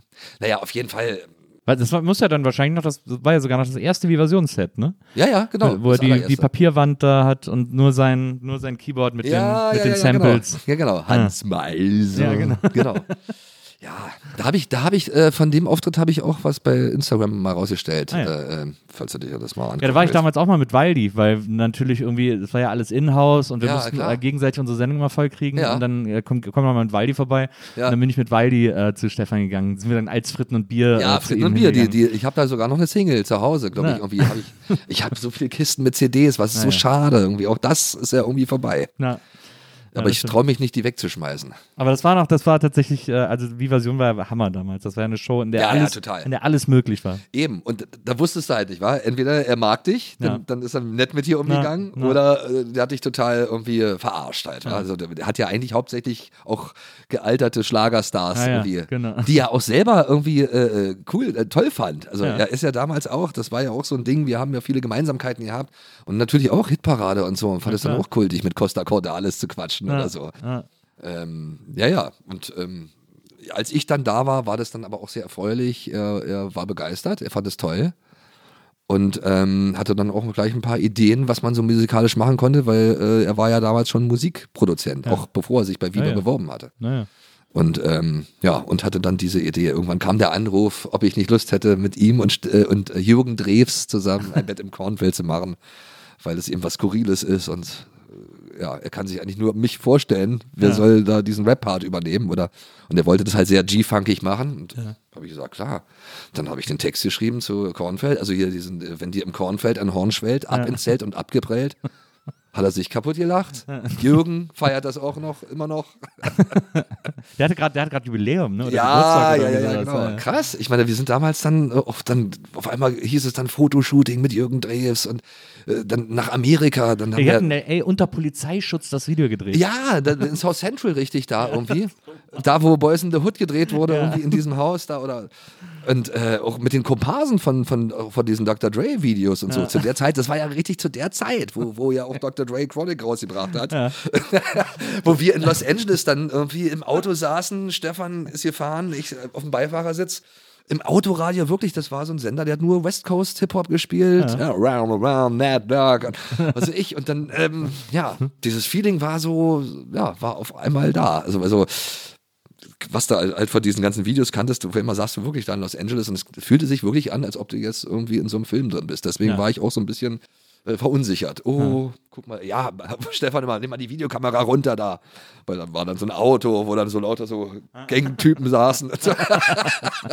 oder, oder wo Stefan dann irgendwie sich verfahren hatte und wir nicht wussten, wo wir sind. Da habe ich gedacht, oh Gott, ey, guck doch mal, wo sind wir denn? Ja, ja das ist, in South Central ist Ich war ja alles so quadratisch, da kann man sich echt super leicht so verfahren. Ja, ja, eben. Und dann hörst du ja auch dann diese ganzen äh, Gangsterfilme und ja. Gangster-Songs Ja, ja. und so, was du ja eigentlich cool findest, aber wenn du mittendrin bist und gerade dann auch noch aus dem Osten kommst vielleicht, wo ja alles äh, So ein böse Auto- von dir So abgehalten ein Auto wurde. mit so drei verkleideten Weißbroten, äh, das fällt dann natürlich Ja, ja. sofort auf. ja, ja, aber war echt äh, lustig auch, ja, Zeit. Ja, also und, und, und damals auch schon unfassbar. Also dann mit Jürgen Drews. Das, Ja. war, das war eigentlich der Burner. Dass der da mit am Start war. Das stimmt. Aber da hatte der ja auch immer so ein Gespür für, wann es irgendwie cool ist, bei so Sachen mitzumachen und wann nicht und so. Ja, das war auch, so- letzten Endes ja auch sein, sein Glück, glaube Ja. ich. Also danach war ja nur noch Onkel Jürgen, Onkel Jürgen, Onkel Naja, Jürgen. naja, ja. absolut. Und Onkel Jürgen war ja eigentlich nach meinem Onkel Jürgen benannt. Ich hatte ja einen Onkel Jürgen. Deswegen hatte ich in dem Rap-Text auch Onkel Jürgen Ah, verstehe. äh, drin gehabt. Also Onkel, dann hat er auch so eine goldene Kette gehabt. Ach ja, das war schon toll. Ja, das ist ja, also man muss ja wirklich sagen, Stefan und du, ihr habt euch ja wirklich gesucht und gefunden. So. Das Ja. war ja wirklich eine sehr, äh, das war wirklich Arsch auf Eimer irgendwie Ja. so in der Zusammenarbeit. Ja, total auch intensiv und so. Und Also auch so die gleiche Idee von Sound. Stefan war ja auch so ein extremer Funk, G-Funk-Fan und so. Und das hat ja auch genau zu dem gepasst, was du machen wolltest. ich glaube auch, er Ja. hatte genau zu der Zeit auch das gesucht irgendwie. Also jemanden, Genau. der das so ein bisschen transportiert. Absolut. Und ähm, ja, hat total Spaß gemacht, auch dann zusammen dann halt auf die Popcorn äh, Ja. beim Ringfest und was Ah, weiß ja. ich, mit Gildo Horn. Das waren ja auch alle so schräge Typen, mit Ja. denen wir dann auch zusammenkamen. Ja. Und ähm, ja, das war einfach eine tolle Zeit, wo ich dann auch denke, auch schade. Also könnte man doch ein bisschen was wieder irgendwie in die heutige Zeit mit reinnehmen. Also gerade Köln, das war ja äh, immer so schön, da diese Ringfeste und, und, und, und Popcorn. Ja, da sind wir uns so. auch andauernd über den Weg gelaufen. Ja, Äh, eben. Das war dann richtig so, man war schon wie so ein Viva-Mitarbeiter, Ja, weil ja, man ja auch absolut. dann Absolut. regelmäßig in die Sendungen kam. Das stimmt. Inoffizieller Viva-Mitarbeiter. ja, ja, irgendwie war man das, ja. Und dann weiß ich manchmal auch selber nicht, ja, hat man auch co-moderiert und so. Also Naja. Manchmal steht dann regelrecht so, äh, ja, er hat bei Viva als Moderator gearbeitet. Ja, irgendwie, äh, naja, aber konnte man natürlich durchaus durcheinander bringen. Was ich, was ich interessant finde, dann kam äh, Sexy Eyes, das war ja auch der Riesenhit dann im Grunde genommen. Das war dein, dann, dein das war dann mein eigener sozusagen. großer Hit, Genau. ja. Diese- Dafür gab es auch den Hook-Sample. Goldpreis irgendwie für den meistgespieltesten deutschen äh, äh, Song des Sommers Ah. 1996. Ja, ja. Ja, krass. Also, und das war auch die Zeit, wo Stefan dann als Produzent dann halt auch viel äh, äh, Erfolge gefeiert hat, Ja. wo es dann so auch bei ihm dann groß losging. Ja. Und was ich, was ich so interessant finde, ist, ähm, das, wie gesagt, dem konnte man nicht entgehen, diesem Video. Das war so ein Überhit irgendwie. Ähm, Ja. Und, äh, Und dann hast du als zweites Single äh, den Song, äh, das hast du mal irgendwo Ja, erzählt, ja. du warst so der Meinung, okay, ich bin jetzt ein totaler Star. Ne? So, Ja, ja, klar. Also, also dieses Gefühl hat man ja dann auch äh, automatisch unglaublich. irgendwie, wenn das, wenn das so neu für einen ist. Nur in den besten Hotels. Ich meine, damals Genau. war ja noch nicht mal Geldknappheit. Das, war, das Naja, kam ja oh, jetzt. Ey, was die Die Plattenfirmen Plattenfirmen, ey, ich dachte, ich, was, kann ich das jetzt wirklich? Oh Mann, ey, nochmal nochmal Ja. eine Seafood-Platte bestellen in Kapstadt beim, beim Fotoshooting? Was? Wirklich? Ja. mach doch. Ja, ja, das war richtig krass. Oh Und wo, Mann, war dann so in die, in, die, in, die, in die Plattenläden gegangen bist, irgendwie, ja, hier hast du einen von der Plattenfirma gehabt, der hat das alles verrechnet, such dir aus, was du willst, irgendwie, ich verrechne Ja. das. Ja, das war richtig Ich krass. bin mit, mit Koffern irgendwie mit, von, Ja. du konntest umsonst im Plattenladen einkaufen Ja, ja. und solche Sachen. Also es war schon, Das, war, das war echt krass, Krass. das stimmt. Ähm, und dann hast du äh, deine zweite Single rausgebracht, hast gedacht, okay, machen wir mal weiter mit diesem ja, klar, Erfolg. ja klar, es kommt, Und hast den Song Ich bring dich um Richtig. Den Verstand, muss man dazu sagen. Ja, ja, genau, das sollte der Witz sein. Ich bring dich um, ich bring dich um den Verstand. Haha. Aber diese, diese Schlagzeile, ich bring dich um, irgendwie war äh, auch äh, äh, letzten Endes dann so ein bisschen mit Schuld, dass das nicht. Weil Radiosender sind ja immer sehr pingelig. wa? Mit Das ist Aussage. interessant. Das ne? ist unglaublich. Das würde man ja heute gar nicht mehr denken, bei dem, was Nee. heute im Radio gespielt wird. ja, oder überhaupt, was gerade also so da- äh, angesagt ist. Du durftest ja noch nicht mal eine Plattenfirma, konntest du schwer davon überzeugen, äh, Fäkalsprache zu benutzen. Also ja, ja. das haben wir gleich, deswegen äh, meine, meine Umschreibungen auch. Also Ja. Und dann war es aber wirklich so, dass Radiosender gesagt haben, das spielen wir nicht, das ist zu brutal. Ja. Das war, das war Das ist irgendwie. so crazy. Ja, wo ich dachte, ey, was denn jetzt los? Ey, war, ich war doch vor ein paar Wochen noch hier mit Sexy Eyes und Ja. alle haben das gefeiert und ey, Ja. geil und geil. Und, dann- und auf einmal dann kam die zweite Single, wo du dann dachtest, äh, was ist denn jetzt los irgendwie? Äh? Ja, ja. Aber was ist, aber das muss, also ich, wie, was, was macht das denn mit einem? Das ist doch total. ja, Da das ist, versteht man doch die Welt nicht mehr, oder? das ist sehr enttäuschend, aber ich hatte einen guten Manager, der schon vorher aus dieser äh, Branche war, der war auch selber ENA mal und sowas, äh, Jens Kuhfall und der konnte mich immer sehr gut psychologisch auch Ja. auf den Boden der Tatsachen bringen ja. und hat auch gesagt, du pass auf, so ist das. Das ist halt so, ähm, es geht nicht immer nur hin, äh, so. Ja. Und, und ja, ich habe das dann irgendwann auch kapiert. Also es ist einfach eine wichtige Erkenntnis, finde ich, im Nachhinein irgendwie. Klar, im Nachhinein auf Dass- jeden Fall. Dass Also das nicht die ganze, aber wenn du 21 oder Ja, eben. so ganz jung bist irgendwie und äh, deswegen, also ich glaube, dass es heutzutage wahrscheinlich noch krasser ist, weil die ja noch mehr von 0 auf 1 Ja. gehen. Ja. Irgendwie und das wirklich dann sehr, sehr kurzlebig ist und so und, und äh, ja, von ganz viel auf ganz wenig dann vielleicht wieder zurückgestuft werden. Hm. Ähm, das, das, ist- ich kann das schon nachempfinden. Das, das ist krass. Und wenn du da nicht jemanden hast, wie ich zum Beispiel damals mein Manager, Ja. äh, äh, der dich auffängt und der, der äh, dich gerade rückt oder dir gut zuredet Ja. und dich anders motiviert irgendwie, dann ist es, kann ich mir vorstellen, dass man da echt eine, äh, eine Krise kriegt. Also Ja. so ist es, denke ich mal, auch äh, viele, vielen äh, großen Weltstars irgendwie in Amerika, die da irgendwie, ja, Ja, wenn die an Depressionen dann irgendwie kaputt gehen oder so.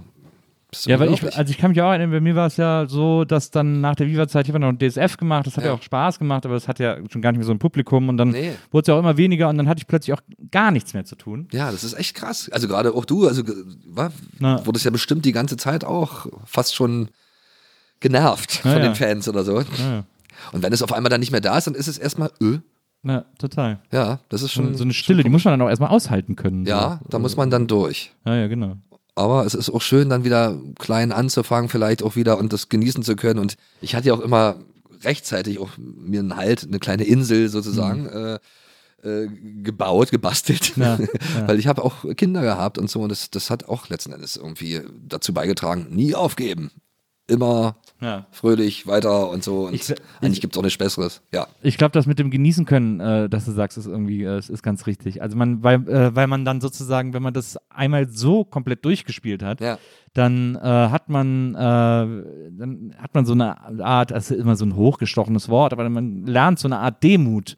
Ja. Äh, mit allem, von allem, was dann wieder kommt, was man dann viel mehr genießen kann und auch viel besser performen kann, weil man es viel mehr wertschätzt und so und irgendwie dann äh, darauf irgendwie aufbauen kann. So. Ja, genau. Und das finde ich als, als einen großen Schatz so. Also Ja.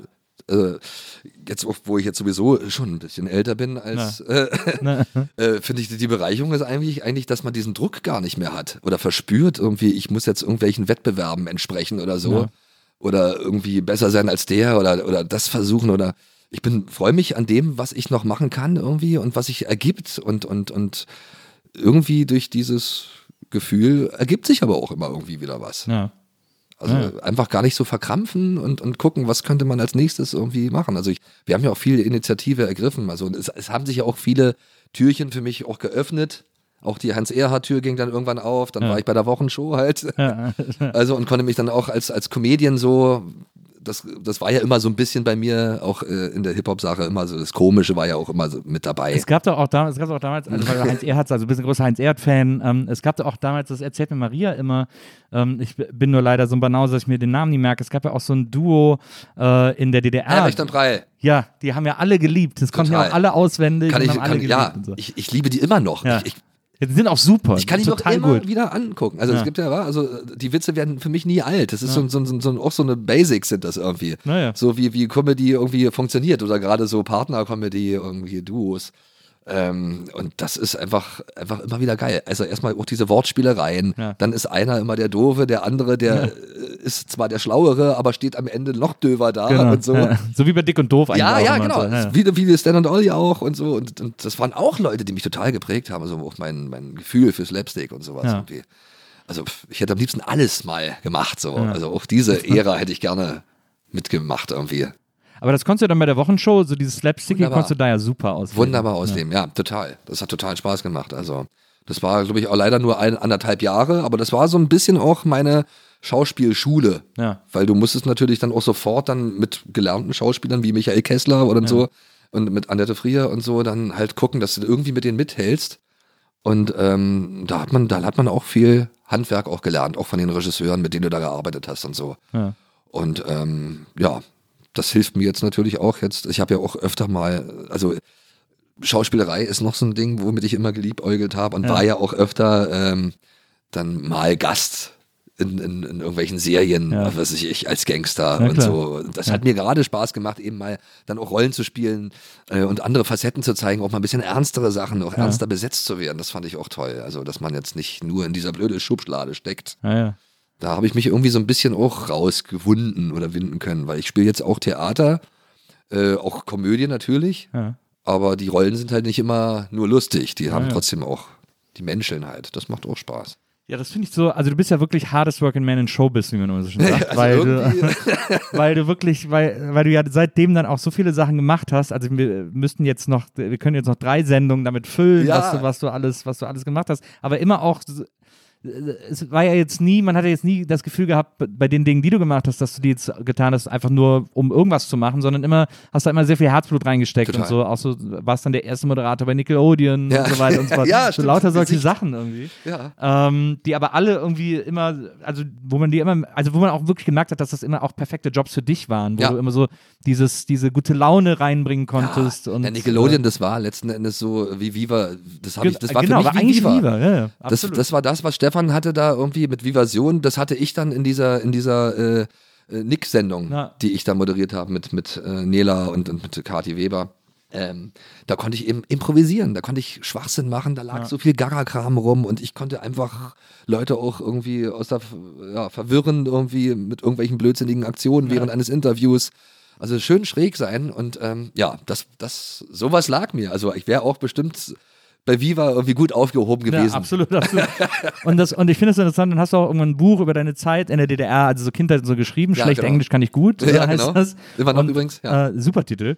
Äh, und hast daraus dann sogar noch eine äh, Art, was soll man sagen, Musical, Musikstück äh, äh, Genau, gemacht. kreiert, ja, genau. Ähm, was ja, also so diese, dann auch noch selber diese Zweitverwertung machen und selber noch, also ist so genial, Ja, finde ich. ja ich, ich finde es Ähm. auch, also äh, immer rückblickend auch total krass, weil immer weil das so softe Übergänge, es war so Ja. ein Flow drin, ist Ja. da so in der ganzen, in der ganzen Vita. Es gab ja nie irgendwas, wo es jetzt wirklich mal so ganz, ganz schlimm war, wo gar Ja. nichts ging irgendwie. Also was halt schlimm ist, ist immer diese Erkenntnis, klar. Wenn du, dir sagst, okay, also jetzt der Gangster-Rapper, was weiß ich, Nummer eins Deutschlands, wirst du nicht. Ja. Oder Hip-Hop überhaupt. Muss man irgendwann abgeben, Hip-Hop, diesen Hip-Hop-Traum an die Jugend. Ja.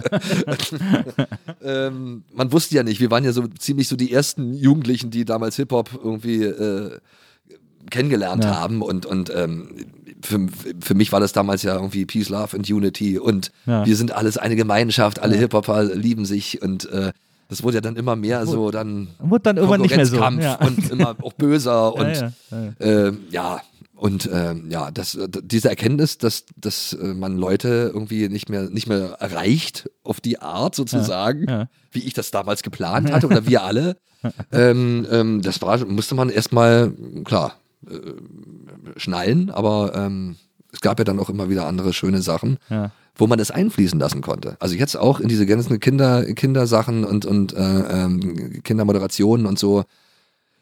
Mein Lifestyle ist ja nach wie vor oder also mein Lebensgefühl ist immer noch Oldschool Hip-Hop irgendwie und das bringe ich immer noch mit ein und, und ich mache jetzt auch Schall, äh, mach Schallplatten. Ja. Er gibt ja wieder Schallplatten. Ja, ja, eben. Wäre geil, mal wieder ein Vinyl zu machen. Aber CDs äh, äh, für Kids und so und auch für Eltern, die äh, Hip-Hop auch so wie ich kennengelernt haben Ja. und einfach auch äh, so geprägt waren. Und das macht totalen Spaß. Das finde ich eben sehr toll. Also, dass es jetzt auch, auch äh, immer ernstzunehmendere Künstler auch gibt, äh, die für Kids Musik machen, also für diese Genre, Fam Family Entertainment.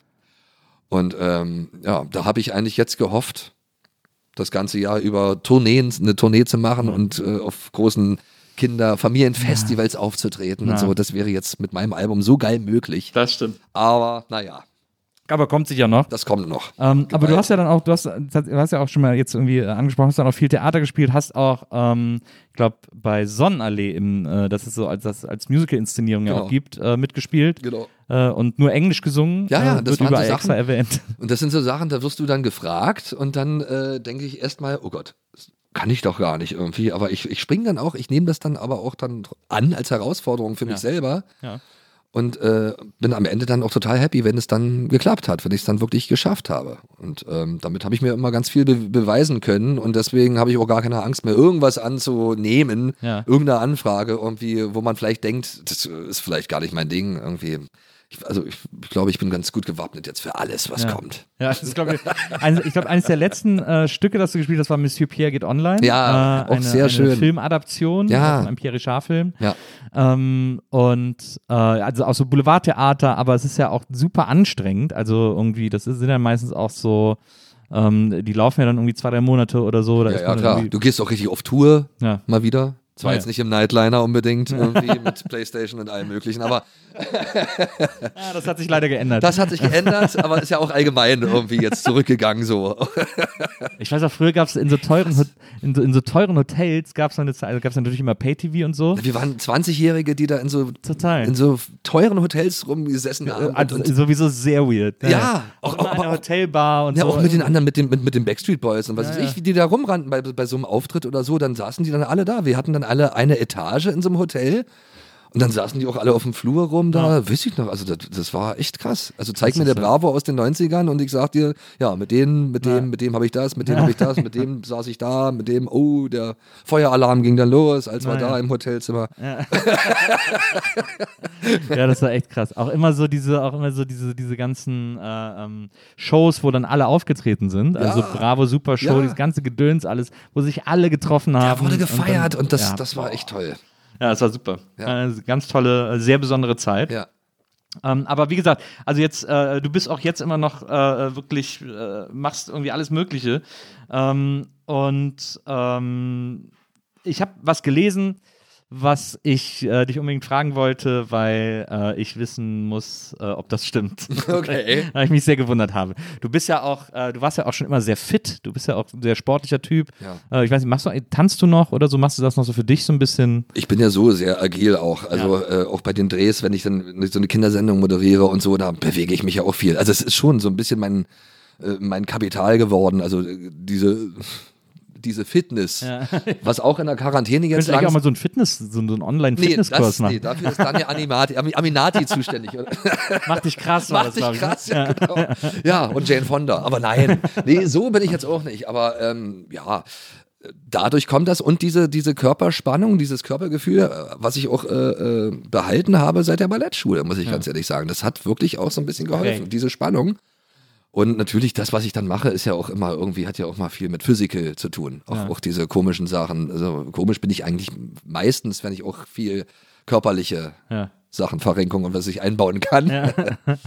ähm, ansonsten versuche ich natürlich auch ins Fitnessstudio zu gehen. Haha, jetzt natürlich auch. Es ist alles seit einem Jahr so ein bisschen, Ja. ja, Aber das, aber das führt schläft mich, das ein. aber, aber das, das führt mich zu einer wichtigen Frage, weil ich das nämlich gelesen habe. Ich Ich habe mal in einem Interview gelesen, dass du, als du in Schöneberg gewohnt hast, du hast Ja. auch mal in Schöneberg gewohnt, Genau. ähm, äh, dass du da jeden Morgen in den Winterfeld-Schokoladen gegangen bist Ja. und da als zweites Frühstück Ja. eine Tafel Schokolade Ja, ich nicht, gegessen ich fand hast mit einem kalten Glas Cola. Ja, das fand ich irgendwie Jeden Tag eine Tafel Schokolade. vor allem so ein. Schwachsinn. Ja, also äh, Schokolade, herrlich. Ja, Also, absolut. Also ich habe ja auch gemerkt, also gerade Gift, Gifte und alles, was nicht so gut ist, irgendwie ist morgens besonders lecker. Ob das jetzt morgens, also ich, ich, ich rauche nicht, aber wenn ich jetzt äh, äh, früher nach einer Party oder so, dann hat man schon mal eine, eine Zigarette auch morgens. Es gibt ja so Leute, die brauchen auch morgens vor dem Frühstück. Absolut. Schon eine Zigarette. Ich Wenn man mal früher- dran ich hab, zieht. Ich habe früher noch im Uh, Bett geraucht. Blut. Ja, ja, ich weiß, sowas haben wir auch früher gemacht. Ich hatte dann irgendwann schlechtes Gewissen irgendwie, aber, aber ich hab's, äh, ich weiß, dass es, dass diese Genüsse besonders, weiß ich auch nicht, intensiv dann äh, kommen. Das, also, und so, so ist das, äh, Was, so bist du jeden Morgen dahin und hast eine Tafel Schokolade. Vor Genau, allem bin mit, mit Messer und Gabel. ja, Ey, wer hat dir denn das verraten? War Du, das du hast es im Interview Ach, stand- erzählt. Ja, im Interview, okay, alles klar. Ja, gut. Ähm, ja, das war, äh, ich hatte mir sogar einen Vortrag, als dieser Laden aufgemacht wurde, weil äh, die Dame, die in den Laden gehört, ist äh, eine Bekannte von uns gewesen, auch eine Schauspielerin. Ja. Und ähm, ja, um sie zu unterstützen, bin ich erstmal da reingegangen immer und habe mir auch einen Vortrag angehört über Schokolade. Ja. Und so, die hat, hat dann richtig so einen Vortrag erhalten darüber. Und das hat mich irgendwie so richtig so, mm, Ja. also so, so, so heiß gemacht drauf. Und so bin ich dann morgens immer wirklich hin, habe mir eine Tafel Schokolade, so eine leckere, die gab's vom Blech. Ja, ja, diesen, Da diesen liegen Bruch quasi. Das sind ja nicht so Tafeln, die du auspackst. Das waren meistens so, so, so Blech irgendwie und, Ja. und äh, mit salzigen Nüssen und herrlich. Vollmilch und naja, Aber mit Messer und Gabel. Also Ja. ich hätte, hätte jetzt eigentlich nur noch so Mütze und Handschuhe gefehlt. Ja, genau, ein so, Schal so ein und Würfel am Tisch weitergeben. irgendwie. ja, ich fand das irgendwie kultig, das zu tun. Aber ähm, äh, was ich jetzt im Nachhinein auch völlig schwachsinnig finde, dazu Cola trinken, weil dazu Ja. Co zu einer Tafel Schokolade schmeckt Cola wie Wasser. Das ist, ist, oder umgekehrt. Ja, oder nach- umgekehrt. Kommt auf die Cola-Marke an, Das stimmt. Ja. den Zucker. Aber das fand ich eine, äh, fand ich eine sehr beeindruckende äh, Geschichte. Ja, ich hatte so ganz komische Phasen. Ich mache es jetzt nicht mehr. Ich esse jetzt nicht mehr morgens eine Tafel Schokolade. Ja. Aber ähm, Warum ja, nicht? Äh, Cholesterin. Nein, weiß ich nicht. Also, nee, das war abends meistens. Auch ein Problem. Aber egal. Du hast äh, jetzt äh, neben vielen Dingen, du hast auch noch einen Grimme-Preis also, so, äh, Also, gewonnen, irgendwie ja. mit einem Format, das du mit Kika gemacht hast. Genau. Ähm, und, äh, und so Sachen äh, und hast jetzt ein Album Ende, ja, hast du Ende letzten Jahres veröffentlicht. Genau, ja, ne? ja. Äh, ein Album gemacht, äh, wie du sagst, wo es irgendwie vor allem darum geht, dass du ähm, äh, dass du äh, Rap machst für Kinder und Eltern, also für große Genau, für letzten groß vielleicht sogar für die, nicht zuletzt für die Kinder der, El der Eltern, äh, die dann auf unsere Konzerte gegangen sind früher oder Genau. die uns damals äh, auch schon kannten. Und da kriege ich auch mal schön Reaktionen dann von welchen, die sich dann wirklich freuen, dass, dass, meine, dass ihre Kinder sie jetzt auf mich gebracht haben, Ja, irgendwie, die mich ja auch mit ihrer Kindheit äh, in Verbindung das, bringen. das ist ja auch super. Ich meine, du hast drei Kinder, ich Ja. habe ja auch ein Kind großgezogen jetzt in den Nullerjahren. Ja, ja. Ähm, wir hatten äh, noch keine große Auswahl an Kindermusik. Äh, Nee, war wir nicht mussten so immer gut. noch äh, eben den Spatz von, äh, von Frederik Wahle, dieses äh, äh, mit Plitsch, Platsch, Pinguin und so. Ja, ja. Immerhin. Ähm, dann natürlich Rolf Immerhin nicht Zukowski. Rolf Zukowski. Ja, genau. Rolf. Zukowski natürlich. Ja, aber das war für mich ja auch so ein Bedürfnis. Als ich das erste Mal Vater wurde, habe ich auch Rolf Zukowski hoch und runter mal so gehört und, und fühlte Ja, mich natürlich, das war ja auch meine Kindheit. Ja, ja, aber es ist, wir brauchen es, also es, es, Nee, wir brauchen neues wirklich, Zeug. Ja, genau, es war wirklich äh, notwendig, dass mal, War eine schöne Zeit. dass es mal neue Songs gibt, die irgendwie, äh, die man auch als Eltern ertragen kann, sozusagen. Ja, genau. Und die, die irgendwie ähm, äh, Kinder auch ähm, äh, begeistern. Du hast ja übrigens auch mal noch ein paar Songs äh, neu vertont für den Traumzauberbaum, ne? Ja, genau. Also ich bin ganz viel jetzt äh, im Family Entertainment Bereich äh, äh, unterwegs und werde auch gefragt. Also die Leute kommen auf, auf mich zu und, und da mache ich auch keine Unterschiede, ob ich das jetzt für, für ein dreijähriges Kind was mache und beim Sandmann dann halt diese Filmchen drehe ja. oder dann auch für die Älteren äh, dann so einen Song wie Mama, du bist peinlich oder so rausbringe oder äh, mache und ähm, ja, also ich einfach einfach gar nicht, ich keinen Bock auf irgendwie äh, auf Schubladen oder, oder auf, auf so einen Druck irgendwie. Du musst Ja. doch das und du musst doch darauf achten, wenn du für die Musik machst, darfst du doch nicht die auch noch und so. Das ist mir ja. echt scheißegal, weil ich habe mitgekriegt, also gerade auch im Hip-Hop ist es ja besonders jetzt mittlerweile. Also war, früher hast du ja alle Freiheiten gehabt, da gab es keine Grenzen beim Hip-Hop. Jetzt musst du ja richtig als Rapper überlegen, äh, äh, was sage ich? Was, mit wem darf ich mich treffen? Wer ist das? Oh Gott, und äh, weil sonst äh, könnte, könnte es ja sein, dass die, die Hip-Hopper dich nicht mehr mögen. Also das ist ja so ein bisschen wie äh, ja, im Osten gewesen. Wenn ich das nicht sage, wenn ich das, das darf ich jetzt nicht sagen, das darf ich nicht sagen. Also sehr zensiert wird man ja. da. Das stimmt. Gerade im Hip-Hop-Bereich, was ich ja so krass finde. Ähm, aber also der Traumzauberbaum, äh, das war ja im Grunde genommen sowas wie, äh, äh, also es war von Reinhard Lacomi, der so eine Art Rolf Zukowski des Ostens war. Äh, Ja, also der der, hat- Traumzauberbaum ist die Der, der Kinderplatte, mehr, der musste noch mehr übernehmen. Der hat auch so coole, der war so ein Hippie des Ostens auch irgendwie. Ja, der war super. Der hat ja, der geile hat coole Mucke gemacht. gemacht. Ja, ja, Ja, ja. War eben nicht so ein Schlagerheini in erster Ja, ja. Linie, sondern er hat auch so ein Der war bisschen. auch sehr funky. Der war sehr ja, funky. und auch so gesungen. Ja, ja, so ein genau. bisschen fast so Hans Harz, wie Hans Harz so. also so eine Reibeisenstimme. Ja, ja, genau. War irgendwie so kumpelmäßig klang das immer. Ja, ja. Aber der hatte auch super, ist, ich hatte mal eine, ein Album von ihm, das hieß, glaube ich, Lucky und seine Geschichten. Da sind so ein paar echt geile, so sehr funkige Bässe drauf. ja, und so. ja, Könnte man auch noch super samplen und so. Ja, Ja. So, und äh, äh, aber äh, auf deinem eigenen Album, Menschenskind, ähm, das, äh, das letztes Jahr erschienen ist mit diesen Rap-Songs, äh, das finde ich so interessant. Das ist ja äh, produziert von Ty Jason. Ty Jason ja. ist äh, im, im modernen deutschen Hip-Hop einer Ja. der wichtigsten Produzenten. Ja, das wahrscheinlich einer der fünf machen. wichtigsten Produzenten. Hat auch KIZ zum Beispiel produziert. Ja, ja, ja, genau. Äh, und der hat dann. Genau. Und der hat dein, äh, der hat dein Menschenskind-Album produziert. Naja, also wenn, dann schon richtig. Also wenn, dann möchte ich auch mit Leuten mal zusammenarbeiten, die auch richtig vom Hip-Hop kommen. Das war ja bis jetzt eigentlich nie so der Fall. Also Ja. ich habe ja gesagt, also mein erstes Album, das waren ja äh, äh, so Jazz und Pop, äh, was Ja. heißt Jazzmusiker und die konnten aber auch richtig geil Mucke machen, einfach, aber die waren anders geprägt. Ja, Ähm, klar, Stefan war cool, funky-mäßig irgendwie auch sehr, äh, aber jetzt dieses, mich mal einfach mit so einem fetten Oldschool-Beat irgendwie zu beschäftigen, wie bei Menschenskind zum Beispiel, Ja. das, das weckt nochmal ganz andere Sachen in Ja. mir und so. Und da ähm, schließt sich jetzt für mich ein Kreis, weil ich glaube, das, das habe ich mir auch immer gewünscht. Einfach, einfach ein Typ, der vom Hip-Hop kam, der aber trotzdem ähnlich Verständnis sozusagen hat, wie ich Ja. für, für Experimente oder, oder, oder Ja, da ist Ty Jason. Ty ist, äh, Und Ty ist einfach ein cooler ist Typ. Hippie, ja. Ja, und Ist, aber, ist aber auch ein cooler Typ, der, Total. der einfach Äh, auch offen, sind auch coole Typen. ja, ja, ja, eben, ja, und, der auch so offen ist irgendwie Ja, ja, und genau. irgendwie dann kein Problem so hat damit. äh, Keine Berührungsängste. Keine ja. Berührungsängste irgendwie äh, in diesem Segment jetzt auch mal irgendwie aufzutauchen. Ja. Weil ich finde, man, also wenn man dann was in der Richtung dann macht, wo man, was man dann Hip-Hop nennen will, so, äh, dann ist es doch gar nicht so schlecht, mit Leuten zusammenzuarbeiten, die halt von da kommen auch. Ja. Und auch schon da einiges vorzuweisen haben. Und das ist auch, also das, äh, die, das Beatpicking auf diesem Album ist wirklich extrem gut. Also es sind wirklich sehr, sehr geile Beats, Ja. sehr äh, viele Beats, die auch so 90er äh, Hip-Hop-Anleihen haben, so dieser Genau. Hip-Hop, mit dem wir auch groß geworden sind, wir Ja. irgendwie so geliebt haben und so. Ja. Ähm, aber auch äh, viel modernes Zeug. Ähm, lustig finde ich eine der Singles. Ja. Äh, ähm, das ist, äh, wie heißt das, das Rap Chicken? Äh, Das Rap-Huhn. Das Rap Huhn, Entschuldigung, Ja. das Chicken, Rap Huhn. Ähm, und das Rap Huhn ist ja ein Song, wo, wo Tai, glaube ich, sehr bewusst versucht hat, Stefan nochmal volle Kanne zu channeln. Pass auf, und jetzt kommt der Witz. Ja. Tai hat das Album gemacht, ja. hauptsächlich, Ja. aber diesen Song, den hat Marty Fischer gemacht.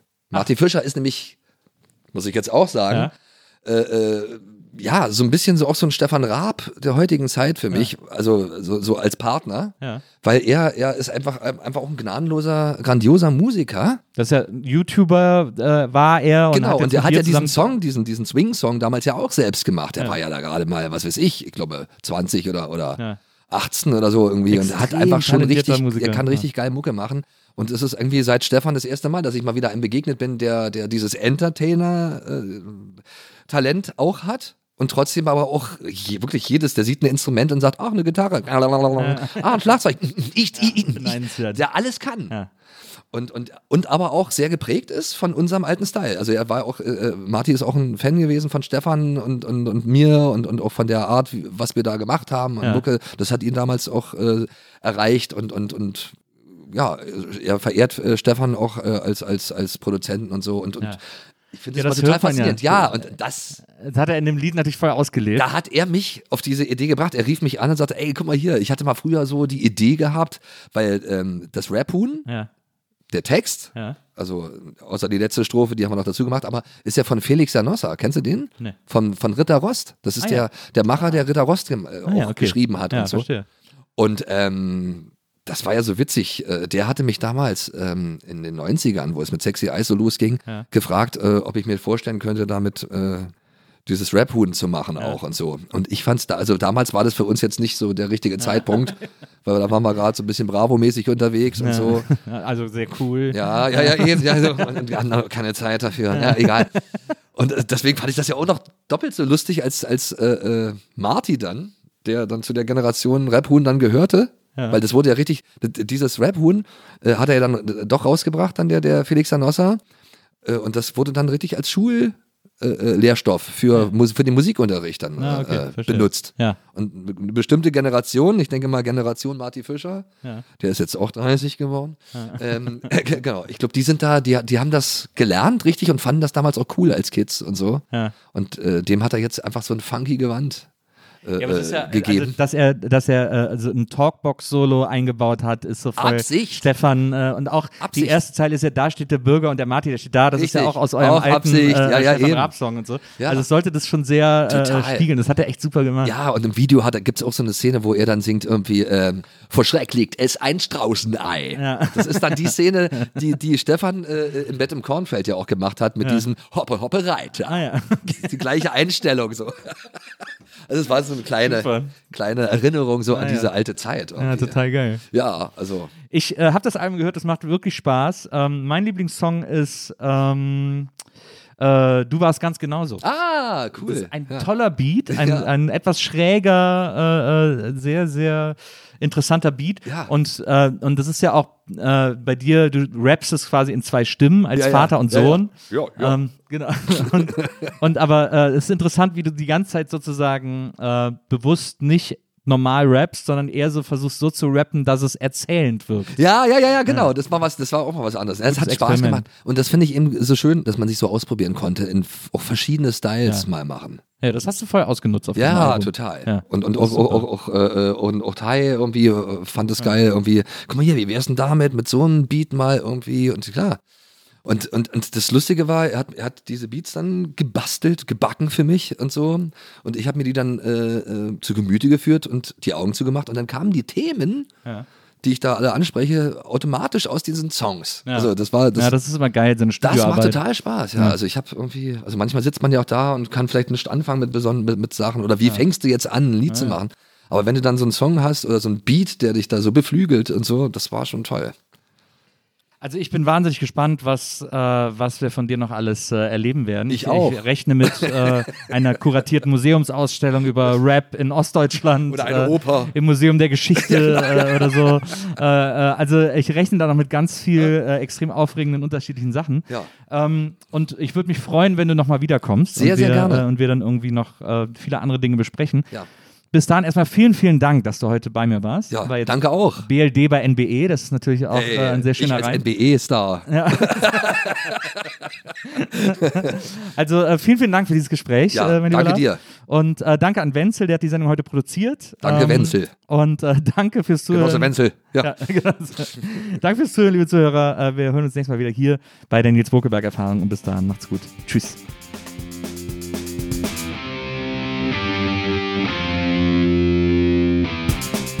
Die Nils Bokelberg Erfahrung. Von und mit Nils Bokelberg. Eine Produktion von Pool Artists. Team Wenzel Burmeier, Lisa Hertwig, Maria Lorenz Bokelberg, Frieda Morische und natürlich Nils Bokelberg. Die Nils Bokelberg Erfahrung.